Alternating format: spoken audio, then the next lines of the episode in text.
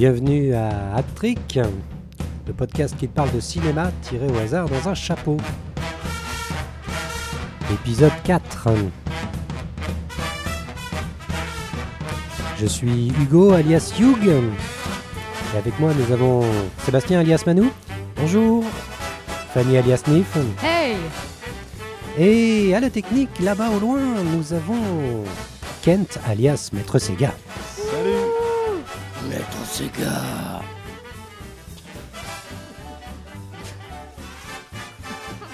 Alors je vous rappelle le, procédé de l'émission. Nous avons donc euh, un thème et chaque participant choisit, euh, choisit euh, trois films, trois films qu'il met dans un chapeau, trois films sur le thème et nous tirons au hasard ensuite au cours de l'émission chacun quelques films et nous en parlons.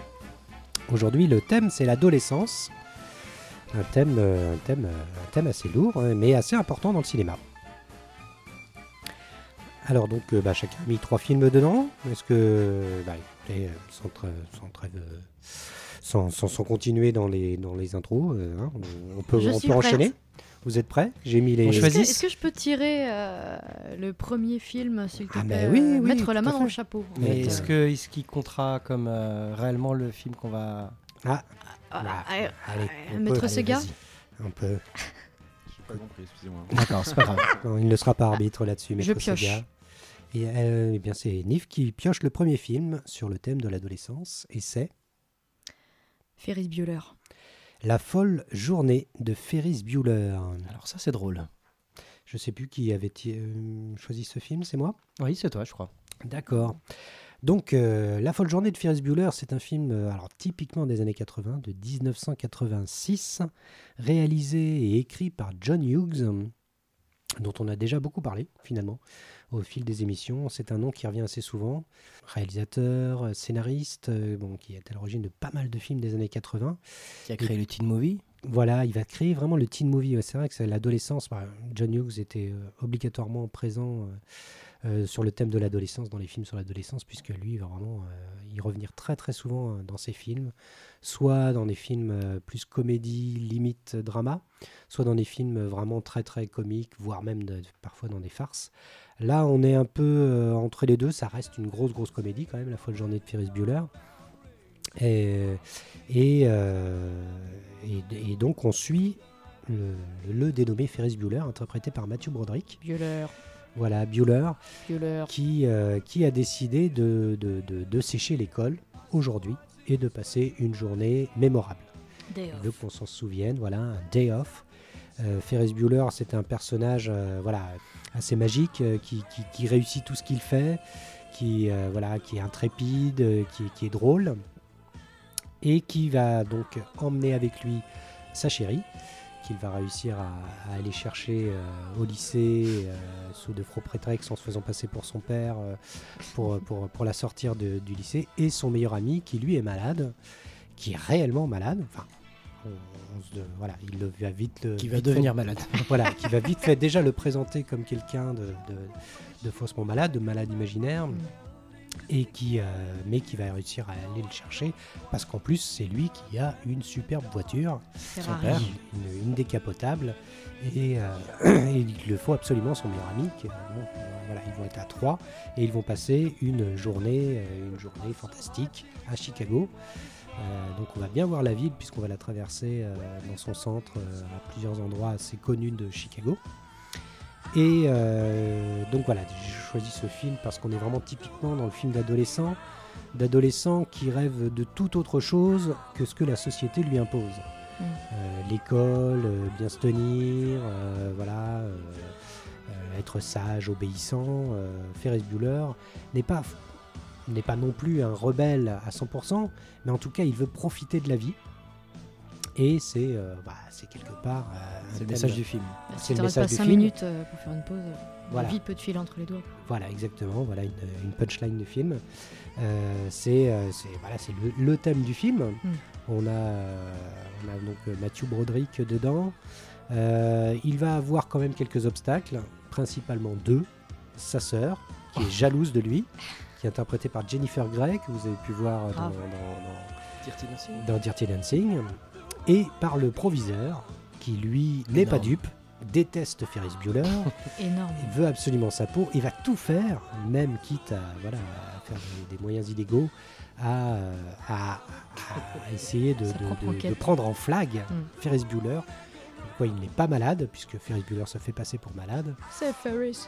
Ferris arrive à, voilà, à avoir tout le monde, ses propres parents, et il va utiliser des techniques, euh, des techniques euh, qu'on trouvait Élaborées. top à l'époque, hein, puisque euh, voilà, il utilise son synthétiseur pour faire croire qu'il est en train de les mourir, ronflements. de, de dormir, qu'il est, qu'il est malade, euh, il surjoue la maladie à ses parents, qu'il l'adore et qui, qui lui pardonne tout. euh, Avec le thermomètre. euh, non, il- c'est pas. Non, Il c'est- explique, ça, c'est il E.T.. explique comment, comment, comment être malade en fait par Ah, plusieurs leçons. Voilà. et où, là, où se lécher la paume des mains pour avoir l'effet moite. tout à fait. Avec le L'astuce, thermomètre sur euh, une ampoule. euh, Une astuce de réal qu'on voit aujourd'hui dans la série euh, Le regard caméra, en fait, où il donne les conseils Voilà. aux spectateurs. c'est là où je voulais Oui. en venir, c'est un des, Qui est dans Sauvé par le Gong aussi. Voilà, un des traits de génie de ce film, c'est qu'il utilise le regard caméra où euh, Ferris Bueller parle, nous parle, parle au spectateur Mm. et explique. euh, voilà, il est, il est tellement génial, il est tellement au-dessus de l'histoire Mm. qu'il il nous parle, il nous raconte, euh, il nous décrit des personnages, euh, il nous parle de sa philosophie. euh, et, euh, et donc on est vraiment quelque part un peu dans le méta déjà, dans le, dans la façon d'être au-dessus de l'histoire, de la prendre au-dessus. De toute façon, l'histoire est arrêtée dans une, euh, voilà, dans une, pas dans une farce, mais dans une fantaisie, on va dire. Une fantaisie où Ferris Bueller est un personnage un peu magique. Complètement. J'adore ce personnage et euh, moi, mon bouquin préféré euh, de tous les temps, c'est Tom Sawyer. Et j'aime rapprocher Ferris Bueller de Tom Sawyer. D'ailleurs, je trouve que les noms, voilà, une sorte de famille, Ferris Bueller, Tom Sawyer. Parce qu'il est comme Tom Sawyer. Tom Sawyer réussit tout ce qu'il fait. Il est, il est, il est malicieux. euh, voilà, il arrive à, à, à- Tout lui à passe se mettre dans la poche les, les Ouais, ouais. adultes, à être au-dessus de l'histoire. Ouais. C'est Tom Sawyer qui va sauver euh, Huckleberry Finn euh, à la fin des aventures de Huckleberry Finn. C'est ça qui Tom change un peu. Parce que Huckleberry Finn, c'est euh, la Cameron. liberté. euh, Voilà. Huckleberry Finn va être un, un bouquin un peu différent, mais à la fin, quand Huck est vraiment euh, avec euh, l'esclave Jim, euh, voilà, il n'a plus aucune solution. Le seul moyen de s'en sortir, ça va être Tom Sawyer. C'est lui qui arrive. Et pour moi, Ferris Bueller, c'est un peu, euh, c'est un peu Tom Sawyer, quoi. Euh, ce personnage qui est, qui est- qui est- qui est au-dessus, Euh, c'est un Tom Sawyer des années 80. Et il y a tellement de choses dans ce film. Bah. Pour moi, c'est vraiment l'archétype du fun. Enfin, c'est le. Enfin, pff, il a limite créé le fun, quoi. C'est. euh, Enfin, du coup, c'est. Ouais, voilà, Ferris Bueller, je le prends comme un héritage parce que je pense que c'est c'est aussi familial, quoi. J'aime, j'aime, j'aime le re-revoir encore des milliards de fois et j'aime le faire découvrir des milliards de fois et je l'ai encore fait découvrir. euh, du coup, à mon amoureux récemment, et ça a marché encore du tonnerre. Mhm. C'est vrai qu'il est. il- il- pff, des- tu- tu- les punchlines, les acteurs, les, euh, les- les- la musique du film, euh, le, c'est que une du fun. thérapie. hein. Une vraie Ouais, carrément. Ouais. Puis tu rigoles aussi. Qu'est-ce que, Grave. Il y a tellement de moments où tu rigoles. Le proviseur Rooney, donc. Ah, euh, il est je, sais fabuleux. pas comment ça- je, je me souviens plus du nom de cet acteur, le proviseur Rooney. Jeffrey Jones. Jeffrey Jones est incroyable. Lui, il est carrément dans un autre film, quoi. C'est que, Inspecteur Euh, Harry, un peu. oui, voilà, oui, il est dans limite film d'horreur Ouais, aussi par moment. total. Quand il essaie de rentrer dans la maison, Avec qu'il se retrouve face à un hein. chien. euh, euh, voilà, il passe une journée horrible. Il passe vraiment l'antithèse de la journée de Ferris Bueller. Mm. Euh, il y La a- scène il y a mythique euh, sur le char. La Ouais. chaîne mythique sur le char, sur Twist and Shout des Beatles. Mm. La scène mythique du musée aussi, avec cette musique. Ah, c'est euh, trop bien. cette Elle est musique, hyper bizarre cette musique, scène. Elle ouais. est vachement à part entière, je trouve. Mm. Quoi. C'est, elle est vraiment bizarre. Euh, ouais, mais en même temps, on voit les, les plus belles toiles qu'il y a Bah au oui, musée de Chicago. ça, ça n'a rien à voir avec euh, ce qui se passe. Enfin, tu vois ce que je veux dire? C'est Oui, comme voilà, une mot- pause ouais, poétique. tout à fait. C'est une de- pause, mais en même temps, il y a, c'est, c'est beau, c'est bien filmé, c'est Mm. bien cadré. Et puis, j'adore cette scène où lui voit dans le regard de- de- du tableau, Le pointillisme, il là. voilà, dans le pointillisme, et il va au plus loin du regard du personnage. Le personnage, lui aussi, se voit dans ce personnage seul, qu'on sent seul dans un, dans un tableau. Mm. Avec cette Ah, musique. c'est, c'est tellement bien vu, c'est Mm. tellement bien trouvé. C'est, voilà, c'est, moi, Ferris Bueller, c'est, voilà, c'est, c'est- on est dans, pour moi dans le domaine du, du, du chef-d'œuvre. C'est un très très grand film. Euh, je sais plus ce qu'il y a dedans. Euh, qui, si, cité qu'il y a aussi des, des- des petites apparitions. Il y a, il y a le fils Sheen, Charlie Sheen. Charlie Sheen Ah qui oui. apparaît dedans. euh, il y a la musique, la musique aussi qui est géniale. On a parlé des Beatles, mais il y a Morceau aussi de Yellow. les morceaux de Yellow qu'on entend. D'ailleurs, juste pour l'anecdote, euh, il me semble, et je suis pratiquement sûr de moi parce que j'aime bien en fait traîner sur Wikipédia pour savoir qui a été en couple avec qui, c'est mon petit kiff. Et il me semble que euh, Matthew Matthew a été en couple avec Jennifer Grey. Après, après ce, ce Oui, tournage. Tout à fait. Et les- le, le- le père et la mère aussi. Ah oui, le père ah, et la mère qui jouent le rôle de père et la mère de Ferris Bueller ont Ah fini ouais. ensemble. et, euh, et- D'accord. Ils vont bien ensemble. Ouais, tout à fait. Ouais, ouais, ils vont bien ensemble. C'est drôle. Mathieu Baudry, ce qu'on avait découvert où d'ailleurs? Alors Mathieu Broderick, ah oui, oui, il y a, il y a un petit aparté Enfin, Mathieu Broderick parce que lui, il est quand même dans beaucoup de films cultes des années Moi, c'est un peu le 80. Michael J. Fox. Enfin, c'est les deux acteurs euh, sur lesquels on sait le plus. euh, Ouais, ouais, ouais. Ouais, puis il y a une tête euh, voilà, de premier de la classe. Euh, Tu parlais d'inspecteur Gadget c'est le, c'est le beau gosse. Alors, on va pas parler de Godzilla. On va pas parler de Spectre Gadget ou de Godzilla, disant que ces années 90 ont été plus compliquées. Mais, euh, mais dans les années 80, il a été dans Wargame. film War culte. Game, incroyable de John Bonham, qui est vraiment un film excellent et qu'il faut voir. Il a été dans Lady Hawk. énorme. Lady Hawk aussi, où il fait la souris. Ouais. euh, Roger Hauer. Avec Roger Hauer et Michel Pfeiffer. Et Michel Pfeiffer. Euh, voilà, donc Matthew Broderick, euh, voilà, c'est quand même euh, quelqu'un, et je pense que j'en oublie. parce Il que a, il a un minois. Je. C'est un beau gosse. Il a un minois, beau bah oui. gosse. Bah, pas forcément beau gosse, mais il a un minois. Moi, je me rappelle encore de cette façon qu'il a de regarder la caméra en mode je, je m'en je- enfin, je m'en foutisse Oui, à est- il fond. peut euh, énerver un peu. Ouais, tu vois, il est. Enfin, en même temps, il est mignon, donc ça, ça marche, quoi. C'est un winner. De son côté, ouais. C'est... Et donc euh, voilà, en tout cas, ça pour dire aussi que euh, voilà, le film est aussi sur l'adolescence.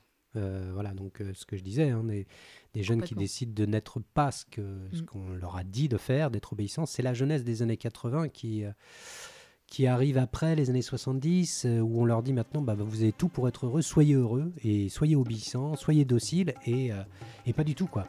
Et justement, je voulais en venir justement à, à ma scène préférée en fait dans Ferris Bueller. C'est justement cette scène-là euh, où Maître Sega nous met cette excellente musique. Cette scène de fin, ces 10 minutes de course-poursuite où il doit rentrer chez lui. Il Oui, n'a à pas le travers choix. les jardins. Parce qu'il y a ses parents qui arrivent.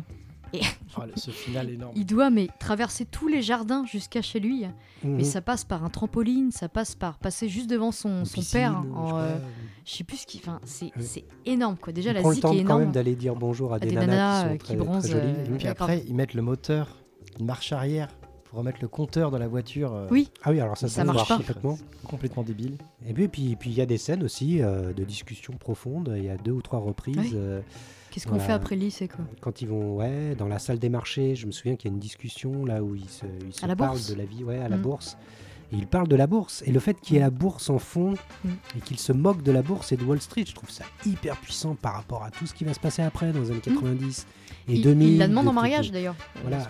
Voilà. Est-ce que tu veux te marier Ouais, c'est ça. Et puis euh, voilà, il y a aussi le, le, le, le- le- le personnage, euh, voilà, son meilleur ami, qui lui aussi, voilà, face à la voiture, euh, Mm. qui a besoin de parler à son père et qui va décider de parler à son père Ouais. en ayant littéralement détruit la caisse. Des frissons. Euh, voilà, donc il y, a- il y a vraiment. Excellent acteur aussi, celui qui joue le rôle du Oui. meilleur ami, Oui, fidèle. tout à fait. Qu'on voit souvent dans des seconds rôles, dans Absolument. des films. Ah tiens, grandi, il hein. est là. On a vu beaucoup dans Sin City du coup la série aussi. euh, Oui, où il retrouvait Michael J. Fox. Michael J. Fox, ouais, tout à fait. ouais. Voilà, bon bah voilà, moi, Ça fait toutes ces parler en raisons. tout cas. pour toutes ces raisons, Ferris Bueller pour moi, c'est un film culte. Il y a encore des gens qui n'ont pas vu ce film-là. C'est chapeau bas. Ça existe. Allez-y, achetez-le les yeux fermés. Voilà. En tout cas, pour ma part, euh, quatre chapeaux hein, comme ça. Ah voilà, Pareil. chapeau bas. Ok, bon bah Chapeau bas. voilà. On a notre troisième film consensuel.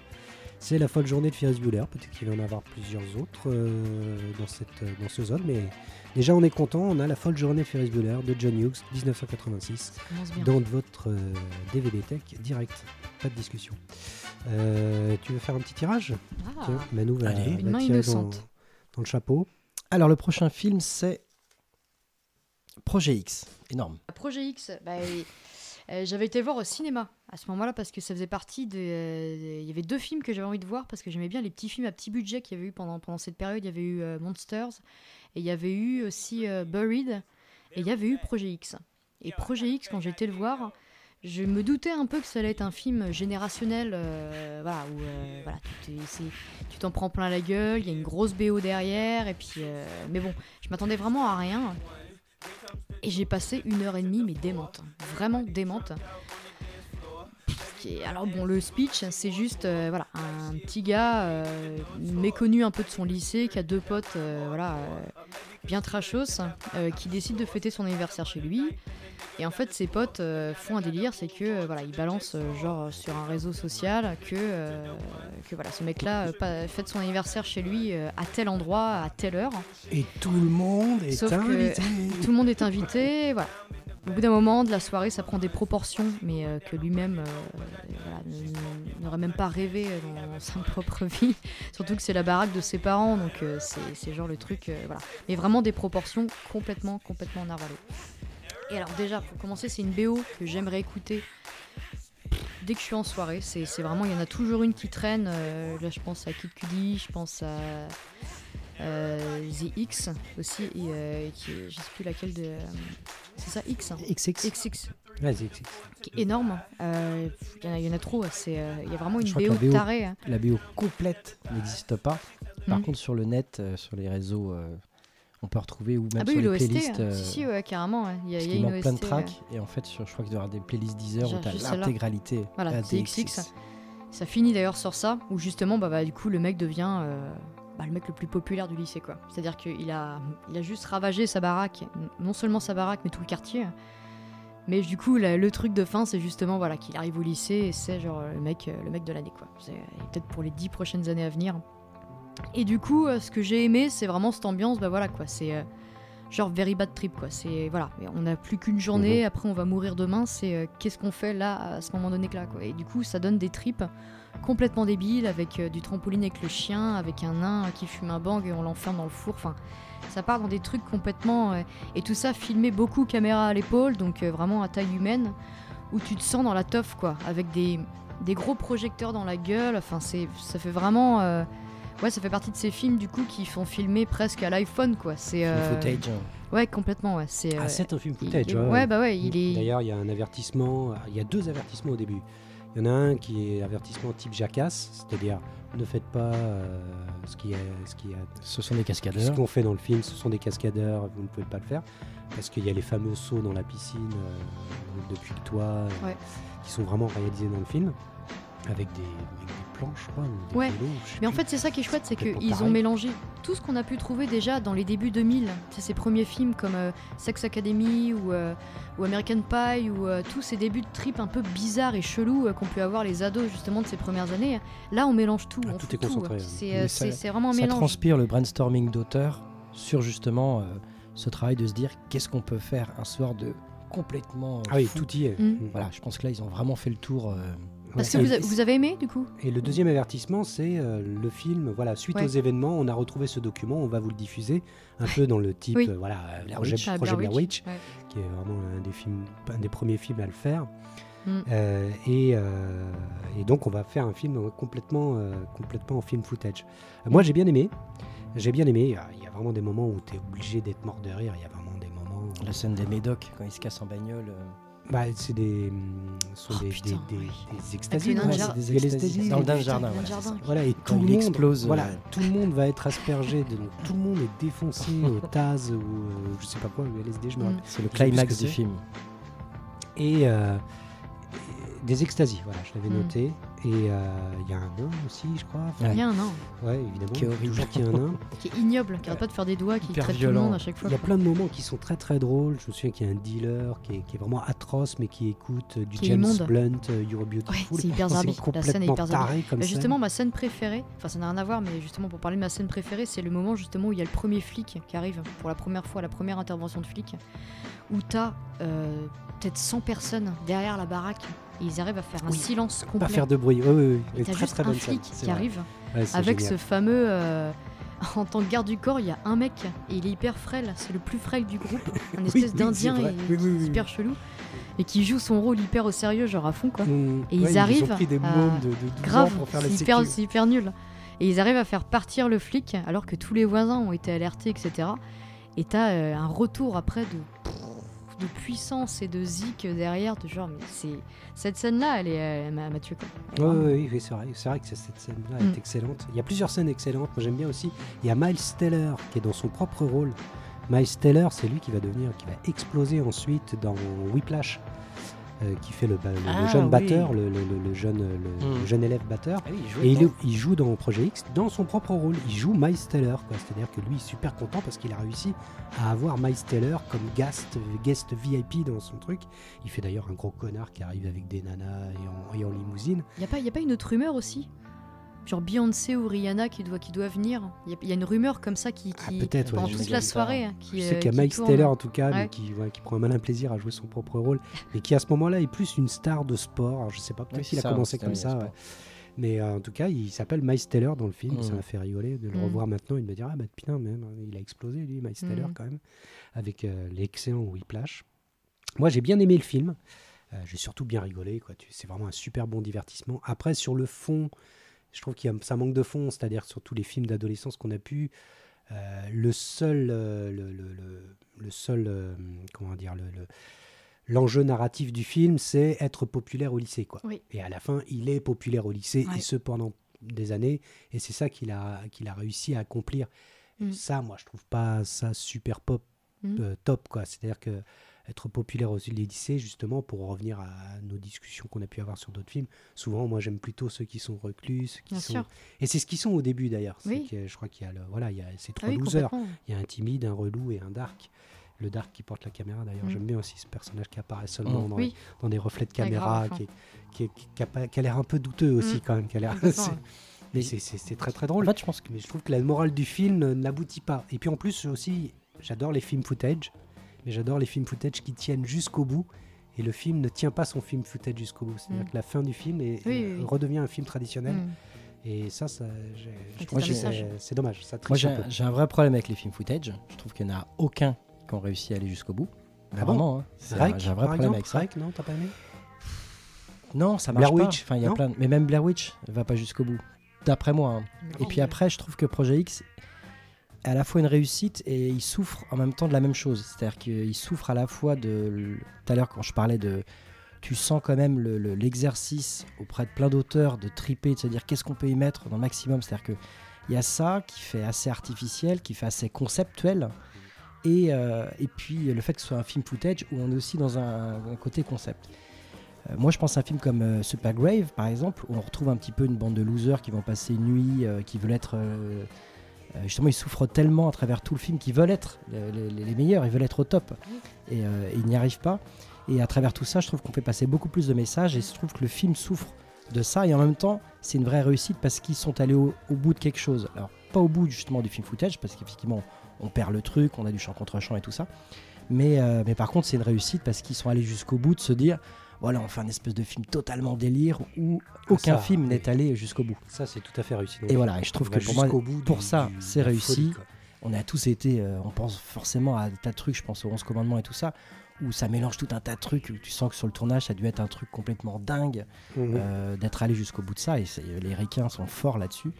Mais voilà, je trouve qu'il, je pense qu'il y a un film qu'on oubliera euh, vite, et euh, alors que justement, quand on parle de Super Grave ou de Ferris Bueller, ou justement de tous ces teen movies qui sont justement écrits, Mhm. euh, je pense qu'eux, on les oubliera pas. Donc Moi, je suis pas d'accord. c'est, euh, Je suis pas d'accord justement, c'est pour ça que j'ai commencé ma critique en disant que c'était un film générationnel, parce que je pense qu'on l'oubliera pas, euh, dans le sens où il n'y a pas de morale, mais on- parce qu'on n'a pas besoin de morale. Mais justement, ça peut justement être ça la critique de la chose, quoi. C'est que il n'y a pas de morale, c'est juste un mec, un loser qui va devenir populaire dans son lycée, et c'est de ça qu'on parle depuis les débuts 2000 en fait. Donc je pense que quelque part ça peut être une- ou une grosse critique et vraiment mais effarante et vraiment mais ardos sur, euh, sur, sur, sur ce qu'on peut devenir juste en faisant une seule soirée dans sa life Mhm. que euh, oui une espèce de morale très très belle comme Breakfast Club où euh, on peut tous on peut tous s'aimer les uns les autres même si on est très différents bah on n'est plus dans les années 80 là maintenant on est dans les années 2000 et les années 2000 c'est avoir un froc euh, de Nîmes Lévis et c'est être populaire dans son lycée. Point barre. Il y a pas autre chose. Donc euh, c'est ça que j'aime bien aussi dans Projet X c'est qu'il n'y a pas de morale à la fin. C'est juste une putain de satire dégueulasse de, de, de, de- la maintenance qui se passe en fait de Mais pourquoi je- t'es populaire quoi. Je vois ce que tu veux dire et, euh, et je comprends tout à fait ce que tu veux dire. Mais c'est vrai que. Alors bon, c'est vrai que moi je suis peut-être euh, d'une autre génération aussi, mais du coup, c'est vrai que c'est le, le- Dans le sens où, euh, ouais, c'est très bien d'être euh, populaire au lycée, mais je veux dire, une fois que tu as 25, 30, 40, 50 ans, bon, bah, tu te rends compte que c'était complètement euh, illusoire, que ça servait à rien, que c'était même une perte de temps. Et que, et que justement le, le- le- film aurait pu avoir ce sursaut que qu'a Super Grave justement qui te dit bah pff, quelque part on s'en fout d'être populaire au lycée quoi qu'à la rigueur est-ce que c'est pas non plus une, une salle une salle casserole, une, voilà, une perte de temps qu'on va suivre toute sa vie? Parce que pour certains, aux États-Unis, c'est très, très. Enfin, tu vois, dans plein de films, on le Ouais, voit. C'est des trucs que tu traînes hyper souvent parce qu'eux se re-rencontrent ensuite tous les 10 ans dans des Mhm. rendez-vous en disant Mhm. Bon, bah, alors qu'est-ce que t'as fait? Euh, T'étais la reine de la promo, t'étais le roi des quarterbacks, qu'est-ce qui s'est passé quoi Et du coup, il y a des, des humiliations, il y a des dépressions, il y a des, des crises de la quarantaine à cause de ces trucs-là. Et je trouve que justement, le film euh, aurait pu être un peu plus, euh, pas moralisateur, hein, dans le sens moral, dans le sens, le message plutôt, tu vois, dans le sens où il aurait pu être plus coup de poing de la gueule là-dessus. Et au contraire, le film retombe en disant, bon, bah, il a réussi, il est populaire, et ce pour des années. Ouais, mais Ses peut-être parents tu vois, peut-être- que ça m'aurait fait chier. L'excuse. de puis- finir là-dessus en fait. Je pense que ça m'aurait fait chier parce que tout le long on passe une heure et demie en fait dans une teuf hein, complètement monumentale où t'as l'impression que euh, tu vois ils se le disent même quoi, il y a pas de lendemain quoi, c'est fini quoi. C'est euh, voilà, c'est ce soir et c'est pas demain quoi. C'est comme si on prenait un film d'une heure et demie, où à l'intérieur on va y mettre une dramaturgie, donc avec des personnages qui vont évoluer d'un point A à un point B. Donc chacun. tra- Là, personne euh, va Ouais, il traverser ça quelque aussi, chose. Personne Il grandit. n'y a pas d'arc Donc c'est narratif. pour ça comme si on prenait un film voilà, d'une heure et demie, qu'on allait zoomer juste sur un truc et on en fait une heure et demie. Donc pourquoi pas, j'ai envie de dire. Mm. Et on peut être totalement je, je libre vois dans ce le que tu veux dire. Et Mais sur un rapport dramaturgique, effectivement, il n'y a aucune évolution. Quoi. Euh, donc on peut pas y faire de morale. Mais par contre, pourquoi est-ce qu'on raconterait pas justement une heure et demie de teuf et tout ça C'est pour ça que pour moi il est conceptuel et que... euh, Ça reste un film conceptuel. Quoi. Voilà, Ouais, c'est-à-dire c'est qu'il n'y a, il y a pas forcément de message, même si je comprends le message qui est dans l'idée de faire ce film, Mm. et derrière on en fait un message. Mais et what the fuck quoi. Oui parce qu'il est pas jeune le réal qui a fait ça, euh, il me semble. C'est pas c'est pas un... enfin il est pas vieux non plus, mais euh, il me semble pas que ce soit un film de teenage euh, pur et dur, même au niveau de la réal. hein. Il me semble C'est une que- bonne question. J'ai même pas noté le réel, tu vois. Et Maître Sega va peut-être pouvoir nous dire ça. S'il est sur le bon projet X, parce qu'il me semble qu'il était sur un projet X qui devait être euh, des années 80, alors que celui-là est plus des à années fait. 2010. C'est con, ça aurait été un. Là ce- cette track qu'on entend c'est Yeah Yeah Yeah. Mm. Excellent meilleure film. track. Il a euh, 40 ans, écoute. euh, le 40 ans. Tu vois, Mm. mais non, mais c'est vrai quoi, 40 Là, ans. il est quoi. plus de notre euh, génération, c'est vrai. Mm. Et il s'amusait Enfin, à. 40 ans aujourd'hui, peut-être qu'à Oui, l'époque, aujourd'hui. euh, voilà. Donc le film a, il a quoi Il a Il était dans la trentaine. 5 ans. 7-8 ans. Oh, bon, il avait 35, allez. 35 ans. D'accord. Oui, c'est vrai. Il n'était pas vraiment Tu vois, c'était pas forcément vraiment- de, la, de sa génération. Donc c'est pour ça aussi que. Enfin, moi en tout cas, je l'ai vu au ciné, je m'en suis pris plein la gueule et, euh, et je continue encore à le Mais ça reste un bon film. hein, C'était Ouais, juste bah ouais, euh. Un grand Dans clip le d'une fond, heure et pour demie. C'est un grand. Exactement, Mmh. c'est un grand clip d'une heure et demie. Voilà, c'est pour ça je, t'explique juste pourquoi moi je lui mettrais Ouais. pas un chapeau bas. Quoi, tu Mm. vois. Euh, pour moi, Projet X, euh, j'adore ce film, je l'ai en Blu-ray et j'adore le regarder. Ah. Mais ça, ça restera un. Allez, je lui mets un haut de forme parce que c'est quand même un film générationnel. Et Ouais. je suis d'accord avec toi. C'est un film générationnel. Bah, haute je, lui forme mets, aussi. je lui euh, mets un haut de forme. Ouais, moi aussi. Et toi, Badou? Euh, parce que vous avez mis à haute forme, je ne mettrais pas à haute forme, mais euh, non, mais c'est, je trouve ça bien de marquer le coup, mais justement de défendre que avant tout un bon film, c'est un bon scénario, un bon scénario et un bon vrai, scénario. aussi. Là, on a une bonne idée, mais la bonne idée ne fait pas le bon film. Donc euh, voilà, je mettrais, euh, qu'est-ce qu'on a en dessous de haute Chapeau melon. Chapeau melon. Chapeau melon, Chapeau deux melon. chapeaux. Parce qu'il y a une réale magnifique qui fonctionne et étant clipper aussi, tenir une heure et demie dans cet exercice, c'est un vrai challenge, une vraie performance. Je me demande euh, d'ailleurs, combien d'heures de rush il y a dû y avoir pour ce Ça va être film énorme. Ça Je pense énorme. hein, quand même quoi, parce que euh, au niveau du montage et tout, c'est quand même euh, bien foutu quoi. Oui, puis il y a une, euh, une- il y a une pseudo-histoire d'amour que je trouve pas non plus. euh, Oh, elle est pourrie. Ah ouais peu non, pourrie. puis elle, elle est ignoble en plus. Enfin, Ouais, bref. Bon, allez, c'est noté. Bon, alors, un troisième film euh, sur l'adolescence. Je tire le troisième film, c'est Virgin Suicides. C'est moi qui ai mis ce film, Virgin Suicides. Ah, un vaste sujet qui risque peut-être de, de, de nous diviser. Alors, Virgin Suicide, c'est un film de Sofia Coppola. c'est ta casserole ou pas? C'est ma casserole à moi. Alors, je le dis tout de suite, ce film de 1999, euh, je ne le, je ne le déteste pas. hein, je ne trouve pas ça pourri. Et je trouve même que c'est le meilleur film de, Virgin, de Sofia Coppola. Donc déjà, c'est- en dire long sur, euh, sur Sofia Coppola. Euh, donc voilà, donc on est dans la classe moyenne. Et c'est enfin, c'est là l'un des problèmes du film. On croit comprendre qu'on est dans une sorte de classe moyenne de, dans des lotissements, voilà. Donc, euh, et euh, on a euh, donc cinq filles, cinq, je crois qu'elles sont cinq, cinq sœurs, ouais c'est ça, les sœurs Lisbonne, voilà, qui sont fascinées par le suicide. Et en face, on a, on a donc ceux qui sont censés raconter l'histoire, un groupe de, petits jeunes qui les observent. Et on, on va suivre donc euh, ces, ces- ces- ces jeunes filles donc, euh, qui sont âgées de, je sais plus, de- de- Entre 20 et. euh, il y en a la dernière à 8 ans, je 13 crois. ans 8 ans, 8, 10 ans Non, là, il y en a une toute petite, non ah, il y en a une toute petite, Qui a euh, 10 ans Ah Non, petite, 10 ans, ouais, peut-être, euh, D'accord. raison. ouais. Je crois que la plus grande, elle a 18 ans. Parmi elles, il y a euh, Kristen Dunst. Kristen Dunst, oui. Euh, leurs parents, c'est euh, Kathleen Turner et James Woods. Ah, il y a un gros, gros casting. hein. Mhm. Leur psy, c'est Danny DeVito. euh, et donc, on est dans un film euh, à la fois de lycée, euh, de famille. Alors, on est vraiment dans le sujet de l'adolescence, hein, je pense que vous êtes d'accord. Oui. Euh, vu qu'on a vraiment les, les- les- les cinq filles qui sont toutes à des âges différents de l'adolescence.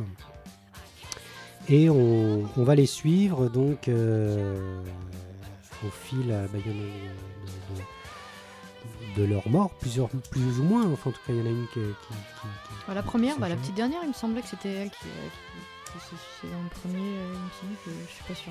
Mais- Et, euh, et donc, on, on voit aussi euh, voilà, le- la découverte de, l'amour aussi. Kirsten Dunst qui tombe amoureux d'un jeune acteur à l'époque aussi, qui est joué par Josh Hartnett, qui va Ah faire oui. Trip, euh, Trip Fontaine, et qui va en fait euh, la séduire, la séduire jusqu'au bout, euh, tout ça pour, euh, pour pouvoir voilà, passer, passer au lit, et puis ensuite la l'abandonner lâchement et ensuite bon voilà je vais peut-être pas divulgacher complètement le- tout le film qui va finir assez dramatiquement en même temps le titre l'annonce hein, Bah, Virgin façon, Suicide on a dit qu'on spoilait, hein, de toute façon, dans la trick. hein. Ça a été dit dès le premier épisode. C'est vrai. euh, et donc euh, voilà, ça va finir avec un, suicide un suicide collectif euh, euh, composé par, par les filles elles-mêmes. Donc alors la musique est, géniale. La musique est géniale elle est composée par R le groupe français. Et, dedans on a donc j'ai dit à peu près tout le casting hein, c'est Sofia Coppola qui à la réalisation alors moi j'ai des voilà, je trouve que c'est son film le plus abouti étrangement alors que c'est son premier. Elle a beaucoup de moyens pour le faire. Elle a beaucoup d'amis elle a papa elle a voilà. Et elle fait euh, elle fait euh, voilà un film adapté d'un, roman assez euh, assez populaire qui touche à l'adolescence mais alors une adolescence très très dépressive très portée sur le sur le suicide sur voilà sur alors moi j'ai différents problèmes sur le film. Euh, je trouve que on sait plus trop euh, de quoi elle parle au bout d'un moment parce que on croit qu'au début que c'est de la classe moyenne et puis finalement il y a, il y a cette soirée UP un peu bizarre où, à la fin où tout le Mmh, monde se moque. euh, ouais voilà. Donc on comprend qu'en fait il y a quand même euh, ils sont quand même dans un dans, dans un environnement de, de- de gens UP. Il y a la religion sans avoir la religion, c'est-à-dire que la mère Kathleen Turner est très très pieuse, mais en, en même temps, euh, elle y est pas. Enfin, je sais pas. Toi, tu. Je vais, je vais m'y coller. Je- Toi, tu aimes je- le film Je sens le silence pesant de Manu euh, parce que je sens que c'est quelque chose qui lui porte y- à cœur. Je vais y aller tout à l'heure. Oui, oui, non, mais j'ai- Alors, moi, Virgin Suicide, comme tous les films de Sofia Coppola, euh, j'arrive pas à me prononcer parce que je trouve que cette fille est magique. Alors, c'est pas, c'est pas dans le sens genre euh, où je la glorifie, pas du tout, parce que la plupart du temps, je me retrouve à pas avoir compris le film, mais par contre à être hantée par le film après quoi. Et je trouve que c'est ça qui est magique chez, chez, chez Sofia Coppola justement. Virgin Suicide, c'est très dur, c'est très rude, donc forcément ça va te coller à la peau après quoi. Mais tu vas pas forcément savoir pourquoi. Moi, Virgin Suicide, j'aime, j'aime beaucoup. Je trouve que c'est, euh, je c'est- déteste pas. C'est, c'est des- mais, mais- mais comme euh, Marie-Antoinette, en fait, c'est des films qui vont bien vieillir. Ça, Ça, va, être- ça va donner un truc euh, qui, qui, qui- qui- je sais- tu vois, c'est pourquoi elle est magique? Parce que j'arrive même pas à mettre de mots en fait sur ses, sur son cinéma à elle, quoi. Et je trouve que Virgin Suicide, du début jusqu'à la fin, te tient en haleine mais tu sais pas vraiment pourquoi quoi. Il y a un truc qui est euh, moi de mon enfin c'est peut-être parce que je suis un peu trop jeune et que je l'ai vu très jeune en fait Virgin Suicide, mais que je trouve que c'est indescriptible et elle a une manière de faire, une manière de raconter qui vont pas te forcément te parler euh, au premier abord, mais qui après te vont en tout cas te faire réfléchir et te hanter quoi. Voilà comment je prends euh, Sophie Coppola et Bah, Sofia Coppola. Et, Moi, euh, c'est. si- tu veux, elle utilise la maison comme une forme d'incarcération, incarcération produite par différentes choses, la, la religion, la, la- la société, euh, qui font qu'elles sont bloquées. Et, et c'est tout le temps le même thème que tu vas retrouver de différentes manières chez Sofia Coppola. Tu arrives tout le temps à ces pauvres filles ou cette pauvre fille qui est bloquée dans un hôtel, Lost in Translation, dans un château, Marie-Antoinette, euh, dans, voilà, alors, tu peux voir ça dans, dans tous les films de Sofia Coppola. C'est une trilogie. Et à, et à chaque fois, et à chaque fois, on se retrouve donc dans des, des- des filles qui ne peuvent pas sortir et qui sont dans le malheur. Mais moi, le malheur, je ne le décèle pas. Si tu veux, je, je n'arrive pas à être compatissant avec leur malheur parce que je ne le, je ne le décèle pas, le malheur. Ah oui, C'est-à-dire que je ne vois pas de malheur dans, dans leur vie. ah oui, C'est-à-dire d'accord. qu'elle. euh, Enfin, ou alors c'est mal exprimé, quoi. Mais C'est-à-dire que. Moi, je trouve ça très juste, tout ce que tu as, comment tu l'as décrit et comment tu vois le, truc. Alors déjà, dans l'œuvre de Sofia Coppola, on est vraiment sur une trilogie. Quand on parle de Lost, de Marie-Antoinette et de Virgin Suicide, effectivement, c'est la même histoire qui raconte de trois manières différentes. Donc c'est vraiment la manière dont elle raconte son œuvre. Et après, pour moi, le cinéma de Sofia Coppola, c'est un cinéma qui est extrêmement libre. Euh, comme sa manière qu'elle a de raconter euh, l'histoire de France, comme euh, Pour moi, c'est le prisme, le prisme d'une femme. Je pense que si tu n'arrives pas à le capter, je pense que c'est parce que certainement tu n'es pas une femme. Je pense, hein, je vois, j'ai vraiment cette lecture-là. C'est un film qui est extrêmement, qui est très féminin. Je trouve qui est justement tout est basé sur ce prisme-là. Et je pense que la mort de Virgin Suicide, pour moi, c'est un peu la mort de l'adolescence, qui est une période qui est hyper rude et encore plus pour une, pour une jeune fille. Donc moi, je l'ai symbolisé un petit peu de cette manière-là. Et, euh, et dans ces trois volets-là, moi, ces trois films, euh, tout le cinéma de Sofia Coppola me, me met dans un état euh, pas possible, mais ça va être ma grande partie féminine qui, qui parle. Mais je suis extrêmement sensible à son écriture. Mais tous ces films, hein, et c'est des films en plus qui se regardent plusieurs fois, comme les films de Rica, c'est des films où, comme un disque, tu les regardes, tu les relis plusieurs fois, et à chaque fois, c'est euh, toujours aussi, euh, euh, dingue. Je trouve que à chaque fois, sa part de liberté, c'est aussi dans sa part de rêve, en fait, de la, manière qu'elle a d'écrire, en fait. Donc, effectivement, c'est pas un cinéma mathématique, c'est pas un cinéma à, la. Je prends un, extrême comme Zemeckis ou, Spielberg, qui sont des, auteurs ultra précis, mais c'est un cinéma beaucoup plus sensoriel. Justement, je trouve que Coppola mm, réussit à, bien mixer entre les deux. Et euh, elle, elle a choisi ce cinéma-là. Effectivement, Papa est pas loin. Euh, et puis, c'est quelqu'un qui, qui, est très très fort dans le fait de, cinéma que je vais appeler cinéma un peu minimalisme. C'est-à-dire qu'il y a très très peu de choses dans son cinéma.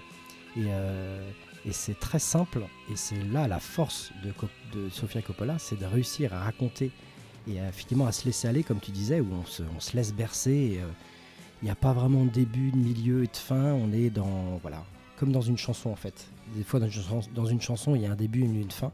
Des fois, il y a juste un truc comme ça, un peu comme du Leonard Cohen, on se laisse bercer. Un peu comme justement du, certains morceaux de Phoenix ou comme la musique de R. Voilà, on est euh, dans un courant. Et pour moi, le, le- le cinéma de Sofia Coppola, c'est ça en fait. C'est un cinéma d'atmosphère, ça je comprends tout à fait. Et d'ailleurs, c'est ce que j'adore dans ce film-là. Je trouve que l'atmosphère est réussie. Mais le problème, c'est que j'arrive pas à m'accrocher à ces, à ces héroïnes qui ne sont que des victimes. Et j'arrive pas, moi, à concevoir qu'une fille, une femme, euh, ne soit qu'une victime toute sa vie, quoi. C'est-à-dire que dès qu'elles prennent des décisions de faire quelque chose, elles sont automatiquement punies par la décision qu'ils prennent. À commencer par exemple dans Virgin Suicide, où à partir du moment où Kristen Dunst va décider de coucher, euh, de, braver euh, les interdits, de faire le mur, d'aller coucher avec le type, elle va être automatiquement punie par ce type qui la laisse tomber, qui va devenir fou d'ailleurs, on le voit après, euh, des années plus tard, il est devenu fou dans un asile. Euh, ce qui d'ailleurs est exactement la trame dramaturgique du Grand Maune, c'est pour ça que voilà, on retrouve vraiment des, fragments d'autres choses qui ont été mieux faites avant. Mais du coup, Euh, moi, j'arrive pas à m'accrocher à ces personnages. Mais justement, et c'est ce que- tout le temps ce problème-là que j'ai avec euh, Sofia Coppola. Ce que. C'est-à-dire que que ça soit euh, Scarlett Johansson Ouais. dans Lost in Translation ou Kristen Dunst dans, dans Marie-Antoinette, moi, ces héroïnes-là, j'ai envie de les claquer. Quoi. Je, C'est- la différence pas, que je ferai entre un roman et un essai, quoi.